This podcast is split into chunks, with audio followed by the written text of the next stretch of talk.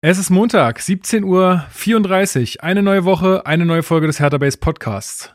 Das Transferfenster ist fast zu und wir sprechen jetzt über das Team, das den Abstieg verhindern soll. Hallo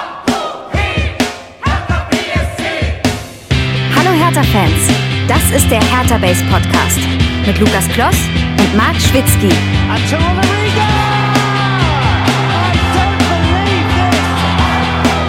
Das habe Und damit herzlich willkommen zum Hertha Base Podcast. Mein Name ist Lukas. Ich bin wie immer euer Moderator dieser blau-weißen Fußballsendung. Wir besprechen hier jede Woche alles rund um Hertha BSC und auch an diesem Montag, wo gar kein Spieltag war. Aber das Transferfenster schließt sich in wenigen Minuten, sodass wir doch mal äh, die Aktivitäten unseres Vereins äh, beleuchten müssen. Und ich fange diesmal, weil er es verdient hat, mit dem Gast an, den ich sonst nie zuerst nenne. Aber Hertha-Initiativen Steven hat es sich verdient, nach seinen äh, ganzen Auftritten hier mal wieder dabei, äh, äh, mal auch als erstes genannt zu werden. Ich grüße ja. dich. Ja, Dankeschön. Du gehörst ja jetzt zum Standardinventar schon fast. Das ist tatsächlich langsam fast richtig. Also diese, so langsam habe ich mir es das verdient, dass ich mir das vor Ewigkeiten in die Twitter-Bio geschrieben habe, dass ich bei Database zu hören bin. Absolut. Was, was, damals fast noch ein bisschen frech war aus heutiger Sicht. Mittlerweile tatsächlich, glaube ich, einigermaßen legitim. Absolut, ja. absolut. Und ähm, ich möchte natürlich nicht äh, ihn unterschlagen, unseren okay. ähm, sogenannten Fanexperten, Chefredakteur von Hertha Base, Mark Schwitzky. Auch dir einen wunderschönen guten Abend. Hola.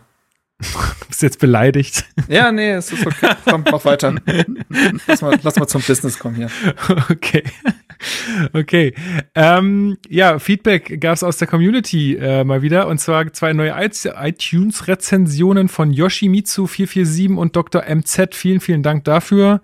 Ähm, ja, gebt uns da gerne Sterne, wenn ihr das äh, machen möchtet und wenn ihr ein Apple-Konto habt. Äh, und wir haben auch noch eine Bitte bekommen per Mail und zwar hat uns Max gefragt. Der spielt nämlich bei der Beach Soccer Abteilung von Hertha BSC und die suchen neue Spieler. Und die spielen in der äh, ersten Bundesliga sogar, glaube ich. Also ich glaube, ein gewiss, also ich könnte da, glaube ich, eher weniger mitspielen. Ein gewisses Niveau wird wahrscheinlich vorausgesetzt, aber er hat gesagt, ich sollte doch mal bitte aufrufen, wenn es Leute gibt, die Bock haben, Beachsoccer zu spielen bei Hertha, die sollen sich doch einfach mal melden. Also wenn ihr erstens ein bisschen gegen den Ball treten könnt und zweitens Bock auf Sand in der Hose habt, dann meldet euch doch mal über Instagram bei äh, Hertha BSC Beachsoccer. Einfach das mal suchen und dann äh, findet ihr das schon. Da lesen sie das wohl am, am am ehesten. Das scheint auch so ein neues Ding zu sein, ne? dass Instagram der neue Messaging-Kanal ist. Aber gut, das ja, muss ich nicht verstehen. Das aber ja. so Boomer-Ersatz, so, das scheint jetzt so zu sein. Das, Komm, ey. das machen die jungen Wir Leute gleich jetzt zusammen wohl so. äh, League of Legends spiel spielen. Nenn mich nicht Boomer.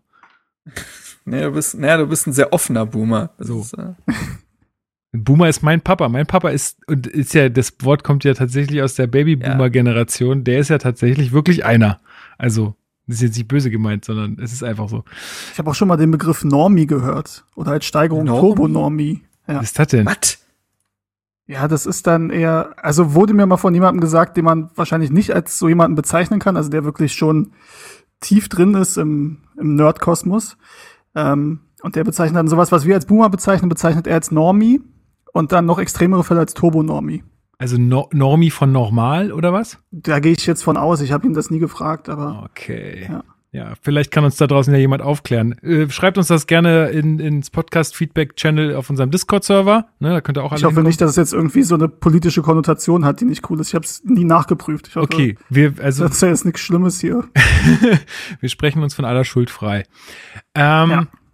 Und dann möchte ich gerne auch noch darauf hinweisen, dass ähm, ich im Exilhatana Podcast äh, zusammen mit Atze und Schmock zu Gast war. Das war eine sehr lustige Runde jetzt am Samstag. Äh, wir haben über unsere Podcasts gesprochen, wir haben aber auch äh, über Personalien bei Hertha gesprochen. Ähm, das war eine, eine sehr angenehme und schöne Runde. Und ja, könnt ihr auch mal reinhören, wenn ihr das wollt. Und wir haben eine Frage aus der Community bekommen, die, ähm, ja, die können wir vielleicht auch noch ein bisschen im Laufe der Sendung beantworten. Und zwar hat uns Oliver Z gefragt, wie wir denn jetzt äh, Gechters Rolle in der Innenverteidigung sehen, jetzt auch wenn Kempf da ist. Aber ich glaube, da können wir ja gleich noch ein bisschen drauf eingehen. Äh, Oliver, ich glaube, du verzeihst es uns, wenn du noch kurz wartest. Ähm, ja, das war, glaube ich, so alles, was äh, aus dieser Woche aus der Community gekommen ist. Äh, vielen, vielen Dank für eure Nachrichten und Fragen und Likes und Sterne und was auch immer. Also sehr, sehr geil. Ähm, jede Woche wieder eine Freude. Ähm, ich wurde auch beim Exil Herr Tana äh, Podcast gefragt, wie man sich jede Woche motiviert, auch bei so Scheißleistungen von Hertha noch jede Woche einen Podcast zu machen. Und ich habe tatsächlich einfach gesagt, am meisten motiviert mich tatsächlich einfach, dass da so viele Leute drauf Bock haben. Und äh, das ist dann jede Woche irgendwie ein Ansporn, das zu machen. Hm. So, dann äh, kommen wir doch mal zu den Hertha-News.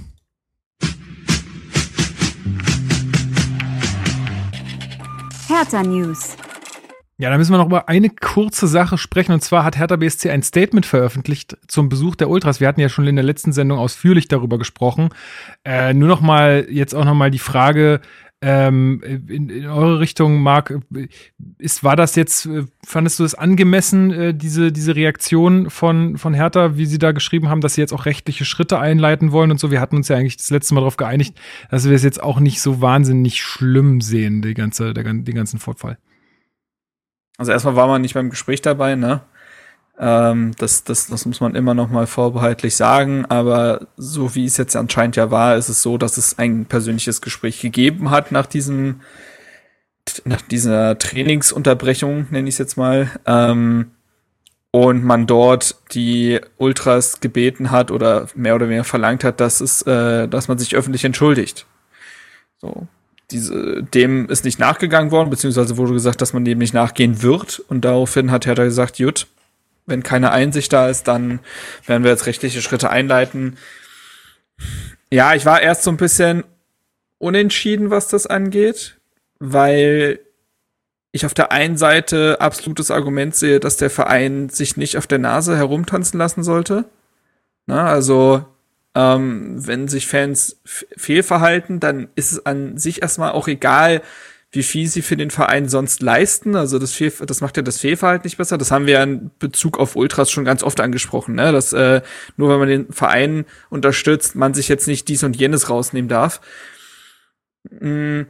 Auf der anderen Seite ist es eben so, dass ich nicht glaube, dass äh, rechtliche Schritte zur Deeskalation führen. Also was sind auch rechtliche Schritte? Das wurde jetzt nicht näher gesagt, aber ich gehe halt von einem Trainingsplatz und vielleicht auch Stadionverbot aus. Ja, aber das ist ja und auch so ein bisschen wie, wir zünden die nächste Stufe, so, ne? Dann werden so, da hat, rechtliche hat Schritte gesagt, prüfen. Dann, machen, dann zünden wir die nächste Stufe, genau. Ja. so. Und, also, weiß ich nicht, ob das da ja. so. Und da im Endeffekt äh, bin ich dann doch zu dem Schluss gekommen, dass ich es nicht für richtig halte. Gemäß es äh, sind diese rechtlichen Schritte, weil es für mich dann doch ein Ticken drüber ist, beziehungsweise eben nicht zu einer Deeskalation führt. Und ich weiß nicht, ob das das Ziel des Vereins sein sollte. Also ich glaube, das ist ein bisschen mangelndes Fingerspitzengefühl, ist jetzt aber wie gesagt auch nur die Sicht von außen. Wir waren nicht beim Gespräch dabei, wir wissen nicht, wie die Leute sich gegeben haben ähm, und dementsprechend ja, ist das jetzt erstmal so Tendenz unglücklich. Ja, ich habe also ich habe es auch im Exilatana Podcast schon mal so ein bisschen ausführlicher nochmal erläutert, aber ich finde halt auch, ich fand es gut, dass Hertha da nochmal ein Statement zu abgegeben hat, auch einfach, um nochmal den Mitgliedern oder auch allen anderen Fans irgendwie nochmal zu, zu sagen, okay, was, wie gehen wir jetzt mit der Situation um? Ich fand es auch gut, dass sie geschrieben haben, hey, wir haben, wir haben äh, irgendwie verlangt, dass, dass man sich zumindest für die Grenzüberschreitungen da entschuldigt. Und ich finde es auch okay, dass man sagt, wurde nicht, äh, also wird nicht gemacht, ähm, dass man das auch einfach kommuniziert, dass auch alle anderen sehen, hey, da ist keine, keine Einsicht auf der anderen Seite. Aber damit hätte ich es tatsächlich, dabei hätte ich es belassen aus meiner Sicht, weil ich hätte dann sowas kommuniziert wie, wie, ey, wir haben jetzt gerade andere Sorgen an irgendwo, wir müssen uns jetzt, wir versuchen das jetzt schnellstmöglich abzuhaken und sozusagen so ein bisschen in der Schublade zu haben, wenn es mal wieder irgendwas, äh, wenn mal wieder irgendwas ist, dass man sagt, hey, pass mal auf, Leute, wir haben euch da jetzt auch, da haben wir auch mal ein Auge zugedrückt, jetzt drückt ihr auch mal ein Auge zu oder so. Weißt du, irgendwie so. Aber da jetzt, wie du schon sagst, mit rechtlichen Schritten zu drohen, ist aus meiner Sicht äh, alles andere als deeskalierend. Und das brauchen wir jetzt halt auch nicht noch. Also es ist was, das, diese, den, den Nebenkriegsschauplatz, der, der ist jetzt halt einfach unnötig. Aber ja, Gut, das nur noch so viel dazu. Steven, möchtest du noch irgendwas dazu sagen? Nee, also ich sag nee und dann sage ich doch kurz was dazu. also nein, aber ähm, folgendes. Nein, nur nur ganz kurz. Also Marc, Marc hat es ja auch richtig gesagt. Wir waren alle nicht bei dem bei dem Gespräch dabei. Wir waren alle auch nicht ähm, an dem Samstag beim Training dabei. Ich finde, wir haben da jetzt relativ ausführlich drüber gesprochen. Ich stimme euch zu, dass die Androhung oder die, Sie sagen ja, Sie prüfen rechtliche Schritte. Das heißt ja noch nicht, dass Sie die auch wirklich dann ausschöpfen. Ähm, ich glaube auch, dass sie bei Hertha wissen, dass ähm, die Androhung ist die eine Sache, dann wirklich diesen Modus zu gehen und Stadionverbote oder sogar äh, den Weg von Anzeigen zu gehen, ist nochmal was anderes. Ich glaube nicht, dass das passieren wird, hoffe ich auch nicht. Und ich hoffe einfach, dass wir die Geschichte jetzt ähm, ja, abschließen und ähm, dass man dann doch irgendwie den Weg des Dialogs sucht und ähm, den dann auch wieder findet und dass das jetzt nicht noch weiter eskaliert. Ja, das ist auch äh, ja, ich denke, das ist unser aller bevorzugter Weg. So, zweite News. Boyata, unser, ich wollte schon geschätzt sagen, äh, unser Kapitän, ähm, ist mal wieder verletzt, Marc. Was los?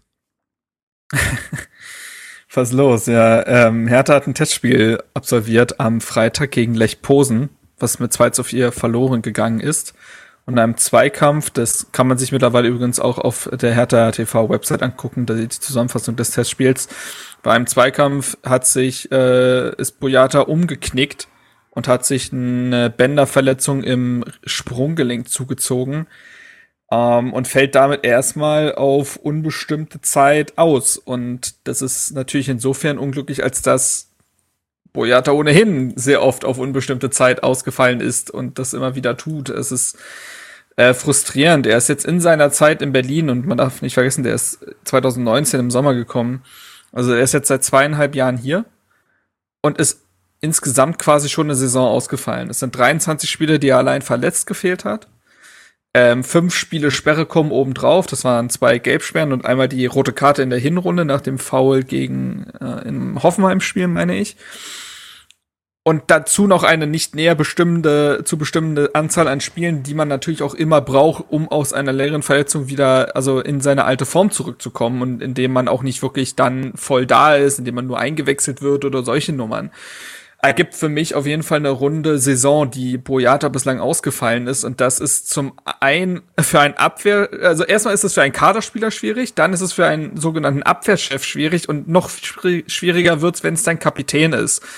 Und das, glaube ich, veranschaulicht oder ist nochmal ein gutes Beispiel für das Führungsvakuum, was Hertha am Kader hat. Und es ist ja auch nichts persönlich gegen ihn. Er kann nichts für seine äh, Verletzungen. Ich nehme das jetzt erstmal an, auch weil er so verletzungsanfällig ist, nehme ich jetzt mal an, dass er da versucht auch vorzubeugen. Das macht es aber für Hertha nicht einfacher und macht ihn zu einer nicht zu kalkulierenden Konstante. Und das ist für einen Kapitän die denkbar schlechteste Eigenschaft. Tatsache. Bist du äh, traurig, Steven, dass er jetzt ausfällt oder sagst du, ach, kommt vielleicht auch mal ganz gelegen, dass mal der Trainer gezwungen ist, mal andere Wege zu gehen? Ja, also gezwungen waren ja die Trainer bei Hertha oft genug, weil Boyata nicht zur Verfügung stand. Ähm, bisher war es ja meistens so, wenn er eben einigermaßen spielfit war, dann war er auch gesetzt, eben weil er der Kapitän ist und weil die anderen Innenverteidiger sich in der Regel jetzt auch nicht in seiner Abwesenheit in so eine Position spielen konnten, dass sie unangefochten gesetzt sind. Ähm, wir kommen mal noch dazu, wie wir uns aktuell die Hertha Wunschaufstellung, Traumaufstellung vorstellen. Und also, um so viel vorwegzunehmen, bei mir ist Dedrick Boyata auch im fitten Zustand nicht dabei. Ähm, das klingt jetzt vielleicht auch ein bisschen fies. Man muss auch sagen, kein anderer äh, Innenverteidiger hat sich einen Status erspielt bei Hertha, dass er unangefochten wäre. Er ist halt allerdings der Kapitän. Er hat eine Menge Erfahrung, auch internationale Erfahrung, wie, ähm, wo, nee, was hat da gesagt? Internationale Muskulatur, nee, internationale Schnelligkeit, ne? Das war. Muskulatur das war, gab's auch mal, glaube ich, bei ja, ja. S-Wein. Also. Ja, stimmt. Mhm. Ähm, ja, ich finde halt, dass, und wir beurteilen ja immer natürlich die Sicht von außen. Wir haben ja auch gesagt, ähm, als wir diese Videos gesehen haben, wo er auch Capitano genannt wurde von seinen Mitspielern und so, dass okay, hat anscheinend doch da intern nochmal ein anderes Standing, als das nach außen rüberkommt. Ich finde aber halt, dass ein Kapitän zum einen einigermaßen konstant Leistungen bringen muss, das sehe ich bei ihm nicht, auch weil er halt, wie gesagt, oft verletzt ist und dann auch aus der Verletzung, finde ich, immer ein bisschen Zeit braucht. Also es ist kein Spieler, der aus einer Verletzung kommt und sofort wieder 100 Prozent da ist und der Platzhirsch ist, sondern der braucht dann immer auch ein bisschen Zeit, hat leider auch immer wieder den einen oder anderen Bock drin, kommt zu spät in den Zweikampf. Ähm, wir, ich weiß nicht, habt ihr die Szene gesehen, in der er sich verletzt hat? Marc, Ja. hast du das gesagt? Eben? Ja, es war im Strafraum, ja. Kann man, kann man da sagen, dass er zu spät kommt oder war es einfach unglücklich? Boah, dafür habe ich mir die Szene nicht oft genug angeguckt. Ähm, ja, ich glaube schon, dass es etwas unglücklich war. Ähm, Okay. aber sei es drum, äh, ja. Ja, okay. Gut. Ähm, also wir müssen ja irgendwie auch in die Zukunft dann gucken und planen. Ähm, ich weiß nicht, ob an den Gerüchten jetzt was dran ist, dass man ihn hätte ziehen lassen bei einem passenden Angebot. Das Ähm, ging ja theoretisch immer noch, weil das Transferfenster in der Türkei und auch in Russland noch offen ist oder erst Stimmt. noch öffnet. Stimmt, wobei man dann natürlich sagen kann, mit den Rechts, na, wobei man hat Stark und Gechter als Rechtsfuß, wenn ich mich jetzt nicht täusche. Zumindest bis zum Sommer, das würde schon gehen. Ja, ähm, bisschen merkwürdig auch, als das Gerücht aufkam, hat auch jemand die äh, Gegenüberstellung gemacht, dass im August, glaube ich, noch sein Vertrag verlängert wurde. Ja. Ähm, weiß ich nicht, aber aktuell gehe ich ehrlich gesagt davon aus, dass den kannst du ja auch nicht wirklich als Backup einplanen oder so von wegen, ne, du bist jetzt nicht mehr die erste Wahl. Dann hast du die Kapitänsposition wieder, wo du dir ein Vakuum aufmachst. Also ich Aber denke das hast du eher, ja dass so er- oder so. Also ich glaube Ja. selbst, egal ob Boyata im Sommer oder jetzt sogar noch, aber egal ob Boyata im Sommer noch da ist oder nicht, er wird nicht mehr Kapitän sein. Da gehe ich sehr, sehr stark von aus, weil du mit solch einem Kapitän halt nicht planen kannst, plus die große Außenwirkung, das haben wir ja auch schon mal festgestellt, hat er ja auch nicht. Also sonderlich viele Interviews gibt er beispielsweise nicht. Da ist Niklas Stark, auch wenn er sich da teilweise ein bisschen unglücklich auch verhält, deutlich präsenter. Ne? Äh, Boyata hat man jetzt, glaube ich, einmal bei Hertha TV, also auch dem vereinseigenen Sender, wo jetzt nicht die sonderlich kritischsten Fragen gestellt werden, ähm, gesehen.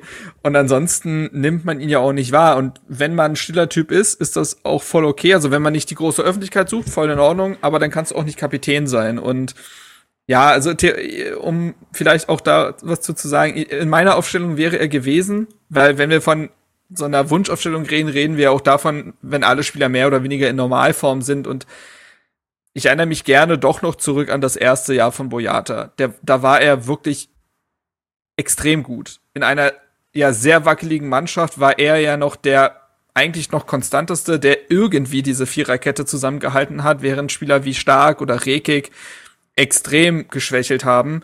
Äh, dazu kamen ziemlich viele Kopfballtore ohnehin. Mit ihm hat man eine absolute Kopf, äh, also eine absolute Lufthoheit. Das hat also selbst in den Phasen jetzt, wo er auch gespielt hat, aber nicht so gut war, äh, die Lufthoheit hast du mit ihm eigentlich immer, die du mit anderen vielleicht nicht hast. Aber ja, gemessen daran, was jetzt ist, ähm, kannst du nicht mit ihm planen. Ich fand das ganz interessant, wie jemand äh, auf Twitter schrieb, das war nicht mehr so meine Zeit, dass es mal einen ähnlichen Fall gab, was so eine Härtefallentscheidung angeht.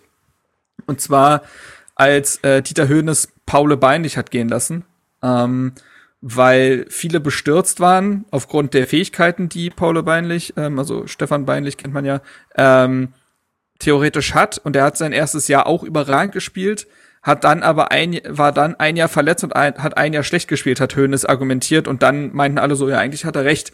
Und bei Boyata mu mutet es langsam so ähnlich an, dass man dann einfach so eine Zwischenrechnung anstellen muss und feststellt, naja, das ist es nicht. Ja. Ja, also acht Minuten wären ja auch noch äh, zu gehen, ne, in diesem Transferfenster. Aber äh, wir haben ja heute Mittag schon, ich glaube so Viertel nach zwölf oder so, die Nachricht erhalten von Hertha BSC. Also ich habe sie auf Twitter gelesen unter dem ähm, Post, den, äh, den sie zu Sona abgesetzt hatten, äh, dass, dass es das jetzt war. Ähm, wie habt ihr das wahrgenommen, äh, Steven? Also wie fandst du das, dass Hertha jetzt auch mal so offensiv kommuniziert hat, auch vor allen Dingen auf der Hälfte des Tages, ey, übrigens, ähm, das war's jetzt. Ähm, war dir der Ladebalken lieber? nee, ähm, war mir nicht. Das war auch einer der, der wenigen Anlässe, wo ich mich mal äh, ein bisschen ausgekotzt habe, äh, öffentlich über, über Herthas Social Media Abteilung. Ähm, auch wenn die natürlich, die da sitzen, ja im Endeffekt auch nicht so viel dafür können, war dann ein Kommunikationsproblem offensichtlich. Aber das hat mich damals schon sehr genervt. Ähm, Erstmal, als ich das heute Vormittag gesehen habe, dachte ich, ah, wird bisschen eng auf der, auf der rechten Verteidigerposition. Ähm, da hatte ich schon gehofft, dass da noch was passiert. Also erstmal habe ich mich damit auseinandergesetzt, was da kommuniziert wurde. Und dann im zweiten Schritt damit, wie das kommuniziert wurde. Und das finde ich ehrlich gesagt sehr gut und sehr unaufgeregt und auch ähm, ja, so nach dem Motto, wir haben, wir haben ein bisschen was gelernt daraus, wie das am 31.08. letzten Jahres passiert ist. Ähm, das finde ich schon sehr, sehr gut. Und dann ist das auch ohne also es war ja sogar eine, also nicht der, der Haupttweet, sondern der Haupttweet war, glaube ich, ne, über Genau. Sona, Ja. die Verpflichtung. Genau. Dann darunter übrigens, das war's. Also nicht nochmal extra da irgendwie ein Fass aufgemacht, sondern nur nebenbei noch mitgeteilt, unsere Planungen sind damit abgeschlossen. Und das finde ich dann, so wie es kommuniziert ist, auch wirklich gut und äh, unaufgeregt. Und ja, genau das, was auch die richtige Reaktion ist, glaube ich, nachdem es da ja im Sommer ein bisschen hochgekocht ist. Problem. In meinen Augen dann auch im Nachhinein, auch wenn ich mich auch geärgert habe, ja auch ein bisschen zu groß. Und das jetzt immer noch, also no offense, aber dass immer noch Leute da 22 Prozent im, Tit- im Twitter-Titel und so haben. Ich finde, irgendwann ist auch mal gut, ehrlich gesagt. Ja, Marc, äh, findest du es nicht auch vielleicht ein bisschen mutig? Also was ist denn jetzt, wenn jetzt bei Bobic noch mal irgendwie so ein Ronaldo für drei Millionen aufgeschlagen wäre oder so? Ja, aber was, ja, aber du kannst ja eigentlich nur gewinnen, weil du machst dann den Sack zu. Niemand erwartet mehr was. Und wenn dann noch mal was kommt, kannst du so sagen, aha, dachtet ihr, ne? so, also das kannst du ja Social Media mäßig auch wieder gut aufziehen oder so, oder sowas sagen wie, äh, wir haben ja noch, wir müssen uns, müssen ja noch was wieder gut machen nach dem Transferbalken, in dem Motto, deswegen machen wir das einfach reversed Uno Card, wir machen das einfach jetzt so, ähm, das, das äh, hätte ja auch, also das hättest du gut verkaufen können. Dementsprechend konntest du in der Situation nur gewinnen. Ähm, ja, Ja, meinst du da, meinst du da passiert noch was? Also ich finde, damit würde man Nein. sich ja noch unglaubwürdiger machen. Also das ja nein, also ich glaube, den Move könntest du halt einmal bringen, so ungefähr. Äh, von wegen, wie gesagt, äh, wir haben äh, aus dem letzten Mal gelernt, dass wir äh, so von wegen und deswegen machen wir es genau andersrum. Aber nein, im Ernst, ich glaube nicht, dass da jetzt noch was passieren wird. Ja, deswegen, wir hatten eigentlich auch die Aufnahme auf 18 Uhr terminiert. Jetzt haben wir schon eine halbe Stunde früher angefangen, weil wir gesagt haben, okay, es ist ja eh alles durch. Alles gut. Ja, dann schauen wir doch mal drauf auf die Abgänge zunächst. Ähm, ich glaube, da müssen wir jetzt gar nicht mehr so viel drüber reden. Vielleicht habt ihr ja noch ein, zwei Worte für jemanden übrig. Ähm, also, welche Abgänge hatten wir jetzt in dieser Wintertransferphase? Äh, wir hatten äh, Dennis Jastremski, der gegangen ist in die polnische Liga. Wir haben äh, Piontek, der äh, sich nach Italien aufgemacht hat. John Torunariga äh, ist zu Gent gegangen und Seefolk ist in die zweite englische Liga gewechselt. Ähm, also vier Abgänge. War da jetzt was Überraschendes für euch dabei? Ähm, oder habt ihr da jetzt irgendwie mit irgendwas Bauchschmerzen? Steven vielleicht, oder? Ja, antwortet? Ja, also komplett überraschend nicht. Also sagen wir mal so, dass äh, Piontek, äh, wenn es da irgendwie ein passendes Angebot gibt, ziehen, äh, dass man ihn ziehen lässt, war, denke ich, klar. Da ist wahrscheinlich die Hoffnung, dass ähm, die Kaufoption gezogen wird. 15 Millionen beträgt sie meines Wissens, was angesichts dessen, wie der Marktwert, der hier gelitten hat in den letzten zwei Jahren, echt in Ordnung wäre. Ähm, bei Jastremski muss man ehrlich sein, also ich habe überhaupt kein Problem mit dem, der hat sich immer reingehangen. Ähm, aber hat sich, also es ist nicht abzusehen, dass der sich auf Bundesliga-Niveau durchsetzen wird. Das muss man halt einfach so sagen. Ähm, die Chance hatte er, hat man ja auch nicht mehr mit gerechnet, einfach weil wir so einen Mangel haben auf den Außenbahnen, auf den offensiven Außen. Ähm, ja, hätte man jetzt vielleicht auch noch ein halbes Jahr als Backup im Kader lassen können, aber wir haben ja auf der Position auch noch was getan, auf der Zugangsseite. Insofern finde ich das okay. Kommunikativ war es ein bisschen irritierend vielleicht, weil ja, er ähm, sich ja bedankt hat für, ich glaube, waren es acht oder zehn Jahre härter, bin ich mir jetzt nicht ganz sicher, aber war auf jeden Fall eine Weile hier und ich habe ihm das auch abgenommen, dass ihm der Verein auch durchaus was bedeutet. Und hat dann in seinem Statement auch geschrieben, und dieses Statement war, hatte auch so ein bisschen diesen Vibe, also du erkennst ja Statements, die einfach PR-mäßig sind oder welche, die wahrscheinlich selbst geschrieben sind, und das hatte eher so diesen selbstgeschriebenen Vibe. Und da stand da drin, ja, es fällt ihm nicht leicht, weil es ehrlich gesagt auch nicht so ganz freiwillig ist, dieser Abgang. So, und dann kommt Herthas offizielles Statement direkt hinterher und Bobic sagt, ähm, dass der Spieler den Wunsch nach einer Veränderung hatte. So, für beide Seiten Ja. ist das super. Wahrnehmung, ne? Wahrnehmung. Wahrnehmung, ja. Ähm, gut, ist jetzt kein, kein riesiges Ding, aber sicherlich nicht ganz optimal in der Kommunikation gelöst. Ähm, ich wünsche ihm auf jeden Fall alles Gute. Auf jeden Fall. Ähm, und äh, ja, gucken wir mal. Ähm, hat er durchaus ein paar gute Anlagen. Ähm, Ich könnte mir auch vorstellen, dass der, dass der mal so in der zweiten Liga noch mal aufschlägt. Also wenn Ja. der da jetzt in Polen eine gute, eine gute Figur macht, äh, warum, warum sollte da nicht auch mal ein Zweitligaverein anklopfen? Ich glaube, schnelle Außen sind immer gesucht. Ähm, Wenn es Alexander Esswein schaffen kann, nochmal die, also, nee, aber also dann, ihr wisst äh, schon, was ich meine. Oder also dann holst du auch jemanden, der die Ja. Bundesliga kennt, äh, oder der, der, ja, der, der auch äh, Deutscher ist so. Und dann, glaube ich, ich hat mir er auch da schon, vorstellen. schon Chancen, ja. Ich weiß noch, als er damals seine ersten Einsätze für Hertha hatte, das war Beginn der Saison. Oh, ich weiß nicht, wo wir am Anfang so durchgestartet sind und auch ähm, ähm, gegen Schalke, also da auswärts 2-0 gewonnen haben, wo Mhm. Duda noch sein Freistoßtor Mhm, gemacht hat. mhm. glaube, da hat er den Freistoß noch rausgeholt, wenn ich mich richtig erinnere. Und da dachte man, boah, ist aber eine Granate, die wir da haben aus der Jugend. Da war ja noch ein Spiel vorher oder, oder, so, Hat er ja, ja. auch äh, eine Vorlage gegen Braunschweig im Pokal gehabt. Stimmt, genau. Ja. Das war äh, in der Saison, Sekunde, ähm, 18, 19. Genau. Also ja, dreieinhalb Jahre auch schon her, ne? Ähm, ja, dachte man auf jeden Fall, was für eine Granate. Dann wurde er irgendwie nicht mehr eingesetzt. Stattdessen kam Palko auf einmal, wurde eingesetzt, wo man auch so ein bisschen das Gefühl hatte, ja, weiß ich nicht. Ähm, ja, aber wie gesagt, also ich finde, man kann nichts Negatives über ihn sagen, ähm, außer dass man das jetzt von sportlicher Seite durchaus nachvollziehen kann, dass man ihn ziehen lässt, in meinen Augen. So. Ja, über Piontek und Seevolk haben wir, glaube ich, ja auch schon genügend geregelt. Über Jordan würde ich gerne noch mal kurz sprechen. Marc. Ein Fun, Fun Fact aber noch zu Seevolk. Ja. Im letzten Ligaspiel äh, wurde er im Mittelsturm eingesetzt. Aber da habe ich auch, habe ich auch geschrieben, also Seevolk so weit wie möglich vom eigenen Tor fernzuhalten, sehe ich. Also da, der Trainer weiß schon, was er tut, finde ich bei Blackburn. Nein, also das ist die O-Line. Äh, ist jetzt vielleicht das ist die sogenannte bisschen despektierlich. Keine Ahnung, wie die Idee da war, war Teil eines Zwei-Mann-Sturms und hat ja auch so seine offensiven Momente. Ich weiß nicht, ob da jetzt einfach gerade irgendwie akuter Mangel bestand oder so und man ihn einfach ein bisschen weiter vorne ausprobieren wollte. Das Spiel ist übrigens 0-0 ausgegangen. ähm, Ach was. also aber ja, wild irgendwie. Da, das ist interessant gewesen. ja, nochmal zu Jordan. Ähm, genau, sein, sein, seine Laie zu Gent äh, ist ja jetzt auch veröffentlicht worden unter der Woche. Ähm, Von Sidney Friede, genau. Genau.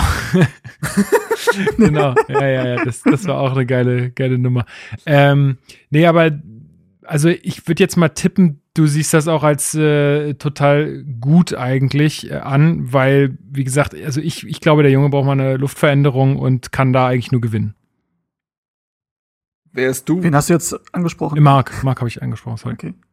Ach, ähm, ja, also bei Hertha muss man ja sagen, er hat ja auch noch mal die Chance von Korkut bekommen. Ne? Also war er dann die ersten Spiele dann auch äh, neben Stark beispielsweise ähm, gesetzt hatte auch da aber wieder massive Formschwankungen.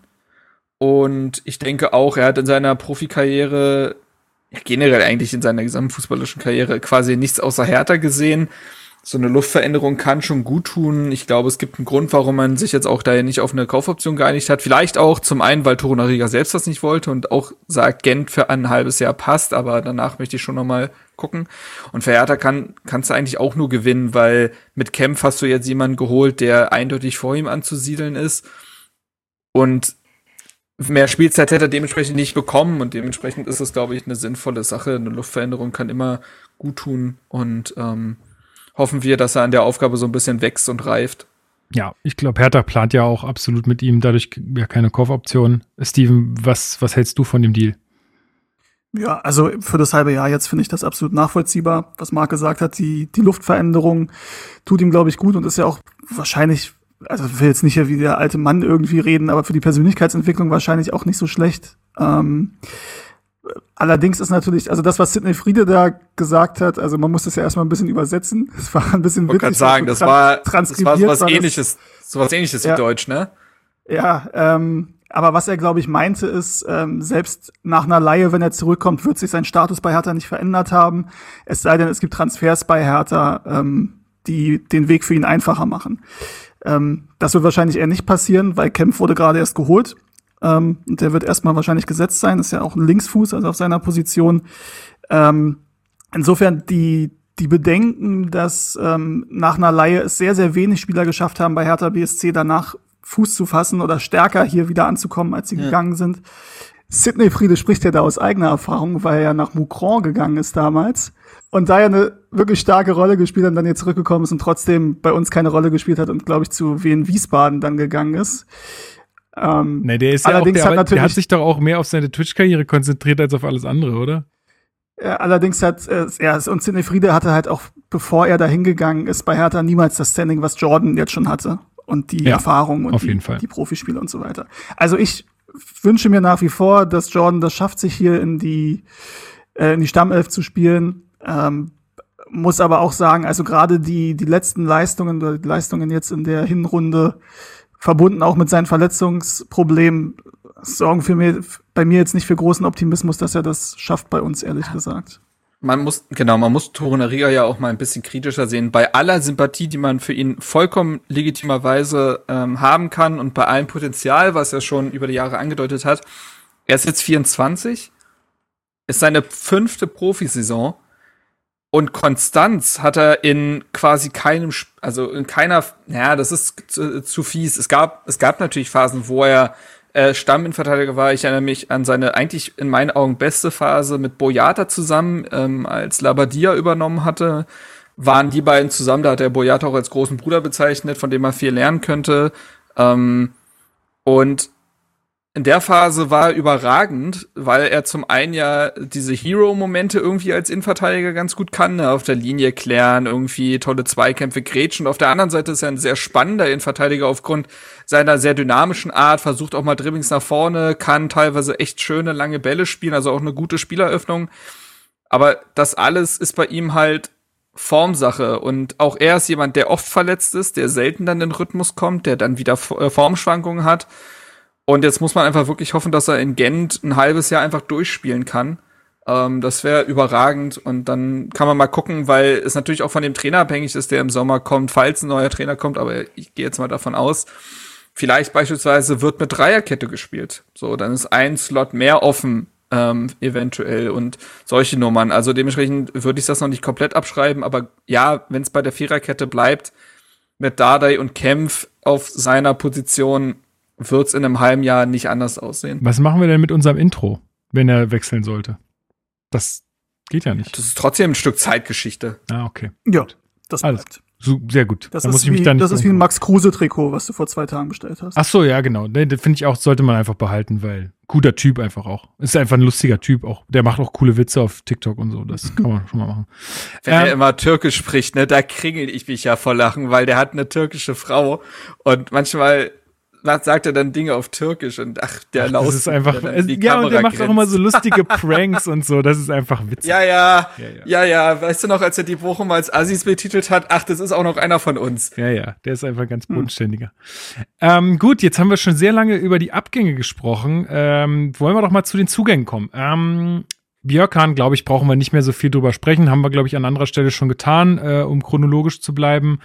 Ähm, der nächste Wechsel, der offiziell wurde, war Marc-Oliver Kempf, kommt vom VfB Stuttgart zu uns. Darüber haben wir noch nicht gesprochen. Oder? Also manchmal weiß ich das schon gar nicht mehr. Wir haben es angedeutet, glaube ich, als die Genau. ersten Gerüchte aufkamen, aber Genau, jetzt ist es offiziell. Ähm, glaubt ihr, wir sehen den schon beim nächsten Spiel in der Startelf? Ja, ja. Gut. Nächster Zugang. Äh, nee, also ich habe ge ich hab gesehen, Kämpfansage. ich habe gesehen, Marc, du hast auch auf Twitter gefragt, das fand ich ganz interessant, auch nochmal so in Stuttgarter Richtung, ey, wen kriegen wir da eigentlich? Oder ist der, was ist das für ein Typ Spieler? Erzähl mal Ja. ein bisschen was für die, die jetzt vielleicht auch nicht so ganze Zeit auf Social Media rumhängen. Was ist das für ein Typ? Äh, was können wir von dem Im erwarten? Gegensatz zu mir, ich lebe auf Twitter. ähm, ist mittlerweile ist bei mir Twitter auf ganz auch echt so eine Einbahnstraße geworden. Ich kau irgendwas raus und dann Und dann auch wieder du stellst zu. Fragen, aber liest dir die Antworten nicht durch. Ja, einfach auch mal, ja, ich will einfach auch mal Diskussion anregen. Das ist auch wichtig. Ja, genau. Ne? Äh, verstehe mich da eher als Moderator als alles andere. Nee, also, ähm, ja, ich habe tatsächlich gar nicht unbedingt ähm, die sportliche Seite des Spielers ähm, hinterfragt, sondern was er für ein Typ ist in Form von eben Führungsstärke. Ähm. Weil ich mich erinnert habe, dass er beim VfB Stuttgart eine Saison lang ähm, Kapitän war. Ähm, und ja, generell ich ihn als durchaus, ja, lautstarken Spieler wahrgenommen habe oder als Spieler, der vorangeht. Und das wollte, hat mich halt interessiert aufgrund des eben genannten Führungsvakuums, das Hertha ja nun seit den berühmten Abgängen von Schelbrett, Ibišević und Co. hat. Und die Stuttgarter haben für mich so ein ähnliches Bild gezeichnet, tatsächlich wie bei Niklas Stark. Also ähm, jemand, der schon in der obrige, obrigen Riege der Führungsspieler anzusiedeln ist, mit der Rolle des Kapitäns aber tatsächlich gefremdelt hat und erst dann wieder zu 100% Leistung, Leistungsfähigkeit gefunden hat, als er dieses Kapitänsamt abgegeben hat. Ähm, auf dem Feld ist es wohl so, dass er vorangeht, allein aufgrund seiner äh, ja durchaus mutigen Spielweise. Hat ja auch, glaube ich, im ersten Interview bei Hertha gesagt, dass er jemand ist, der auch immer die Knochen hinhält. Also ist auch so jemand, der durchaus mal durch den Zweikampf oder ähnliches ein Signal sendet an die Mannschaft, aber jetzt auch kein Lautsprecher oder ähnliches. Und wie gesagt, jetzt auch nicht der, der wahrscheinlich als Kapitän irgendwie ähm, zu sehen ist. Aber trotzdem jemand, wenn man sich so eine Hierarchiepyramide bei Hertha vorstellt, dann doch wahrscheinlich im zweiten Glied oder so dann äh, steht und oder im zweitobersten und dementsprechend ist das äh, das ist das eine. Ich glaube, was für Hertha ja schon mal wichtig ist, weil du kannst Führungsspieler müssen sich ja ohnehin immer entwickeln. In den aller, aller, aller seltensten Fällen kaufst du einen Spieler und der ist sofort vor allen anerkannt und äh, geht mit Leistungen voran und äh, bringt alles mit. Das, besonders bei Hertha schaffst du das aktuell nicht so, einen Spieler zu verpflichten. Mhm. Aber es ist ja schon mal gut, das, dass, dass es jemand ist, der die erste Liga kennt und so. Also das ist ja, also jetzt mal, wenn man mal ja, ja, ja, Ausblick auf unsere anderen Transfers machst, ne, äh, Transfers machst, dann, ähm, dann ist das da viel bessere Voraussetzung. Ja, ja, also wenn man sich das anguckt, der hat jetzt ähm, für Stuttgart allein 100 Spiele gemacht, für Freiburg 70, ne? Also ähm, der kennt sich schon aus in der Liga, ist jetzt 27 geworden und ähm, dementsprechend hoffentlich einfach ein fertiger Profi, der da eine Konstanz reinbringt, der sich ja auch, ähm, der auch Nicker Stark sehr gut kennt. Die haben in den deutschen U-Mannschaften sehr viel zusammen nebeneinander verteidigt. Vielleicht äh, wird man dieses, wird man von dieser Synergie die es da mal gab, auch ähm, profitieren.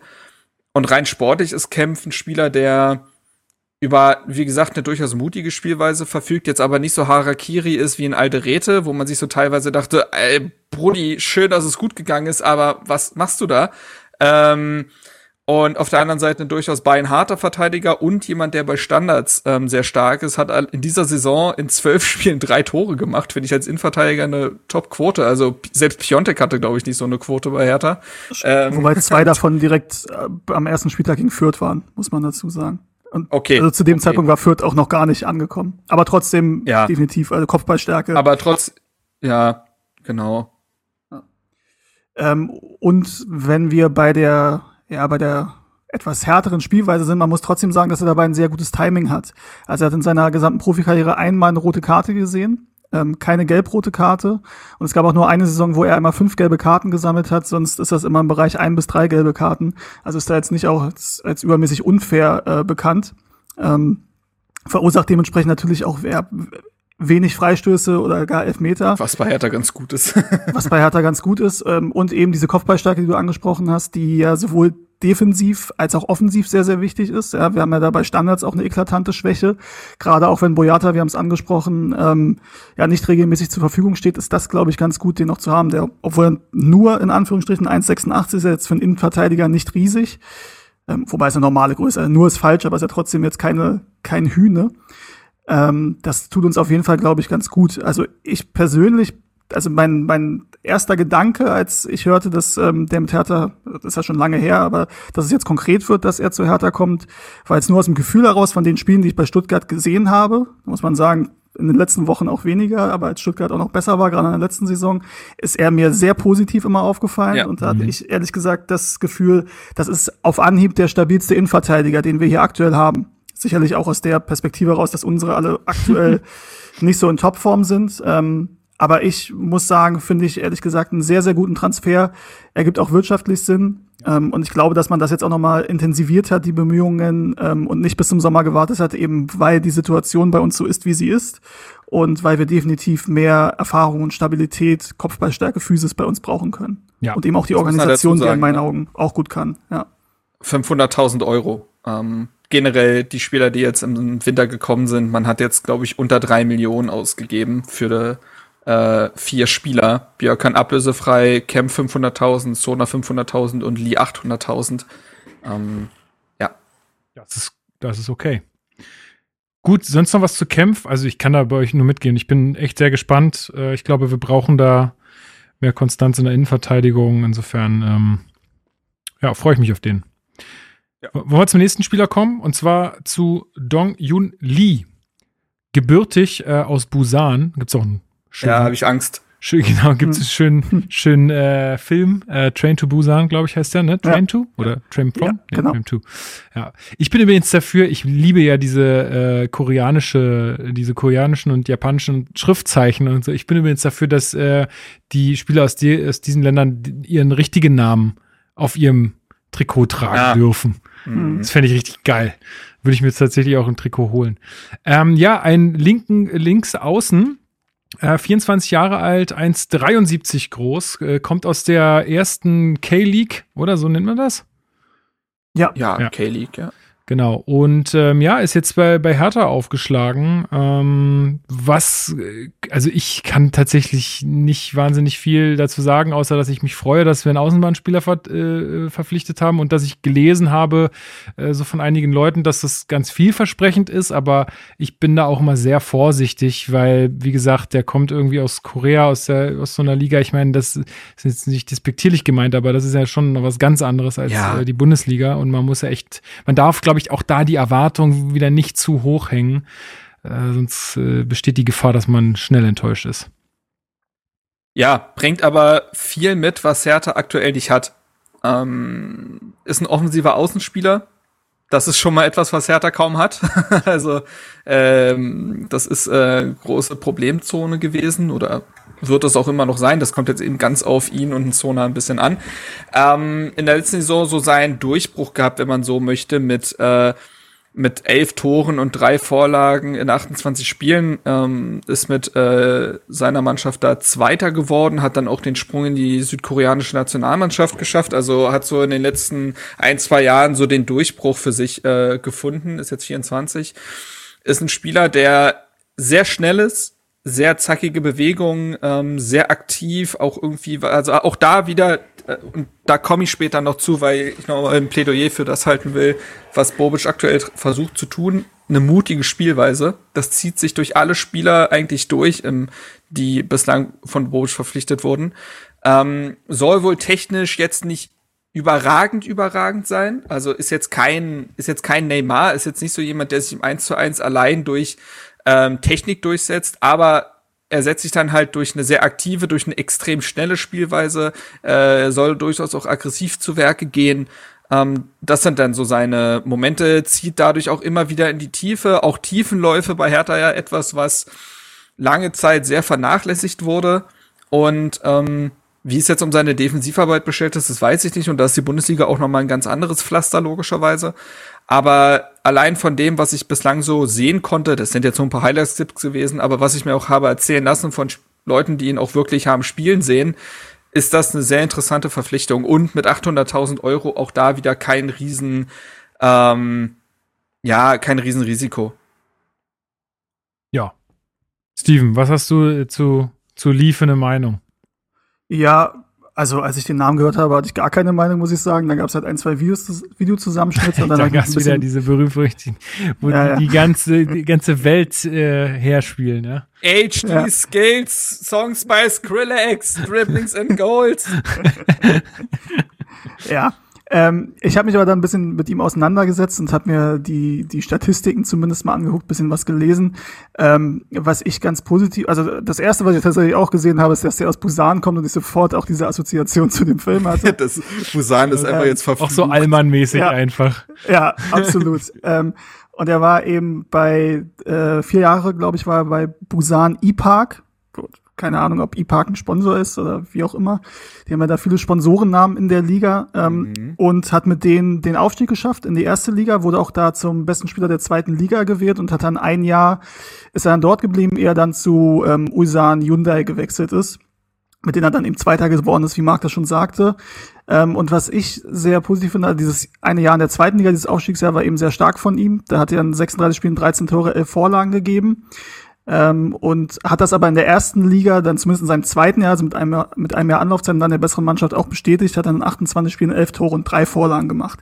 Das ist natürlich noch mal ein bisschen was anderes als, oder was, nicht nur ein bisschen was anderes, ist was anderes als die Bundesliga. Ähm, aber zumindest ist das einer, der sich an ein höheres Niveau adaptieren kann. Er hat zumindest da den Schritt auch von der Jugend klar zum Profibereich, aber eben auch von der zweiten Liga in die ersten Liga geschafft, was ich schon mal relativ Ganz positiv kurz. finde. Ja. ähm, das dazu passt, dass mir gesagt wurde, dass er wohl ziemlich smart sei und auch sehr Mhm. viel auf, äh, also dementsprechend sehr spielintelligent und er kommuniziert auch sehr viel auf dem Platz, was ihn vielleicht insgesamt dadurch auch schneller adaptieren lässt. Das ja, ist tatsächlich sehr gut. Muss man natürlich sehen, wie das hier mit der Sprachbarriere dann klappt. Aber wir haben sicher Logisch. jetzt nicht zu viele Spieler, die, die gerne viel und laut kommunizieren auf dem Platz. Also wenn er das auch hier rüberbringen kann, wäre das auf jeden Fall super und ich denke ein großer, ein großer Fortschritt. Was wir, auch, ganz wir kurz, wir müssen mal Ja. so einen Crashkurs für ihn machen, einfach irgendwie so Linie oder Hintermann. Das wäre Äh, ja wohl. Linie, haha, der war gut, Lukas. Hä, warum? Oh Mann. Lin Linie. Ach so, oh, ui, ui, ui, ui. Digga, ey, was geht? Ha, ho, li. Ja, das ist. Okay. Ähm, Ähm, übrigens, weil mir ist ja auch ganz kurz noch, mir ist ja auch als Linksaußen aufgefallen und in den Videozusammenschnitten, die ich gesehen habe, hat er da auch gespielt. Tatsächlich ist aber zumindest auf den Statistiken, also er ist ein Rechtsfuß und hat auch eigentlich genauso oft Rechtsaußen gespielt wie Linksaußen jetzt in seiner Profikarriere, also kann da schon beide Seiten spielen. Weiß jetzt natürlich nicht, wo er sich wohler Sehr fühlt, gut. aber den kann man da auf beiden Ähm. Seiten einsetzen, was ganz gut ist. Und in so einem 4-4-2, wie wir es jetzt die letzten Wochen außer gegen Bayern gespielt haben, kann er sicherlich auch als zweite Spitze da noch spielen. Also er erhöht schon die Möglichkeiten. Und ich finde, für 800.000 ist das auf jeden Fall was, was man machen kann. Was ich noch ein bisschen, ich weiß nicht, ob ihr euch da belesen habt, es gibt ja diese Thematik mit dem Wehrdienst in Südkorea Ja. ähm, dass der abgeleistet werden muss. Und Wehrdienst in Südkorea oder Wehrpflicht ist noch mal ein bisschen was anderes als hier. Also das ist irgendwie, äh, glaube knapp zwei Jahre oder anderthalb bis zwei Jahre, ähm, der das geht. Und es ist aber wohl so, wenn du südkoreanischer Nationalspieler bist, gibt wahrscheinlich auch andere sportliche Leistungen, die du erreichen kannst, und die Asienspiele gewinnst. Die sind dieses Jahr wieder im September. Das heißt, da wird er uns übrigens dann fehlen ähm, zu Beginn der nächsten Saison. Ähm, wenn Südkorea das gewinnt, sie sind Titelverteidiger, 2018 haben sie das gewonnen, dann wird er wohl von dieser Pflicht entbunden.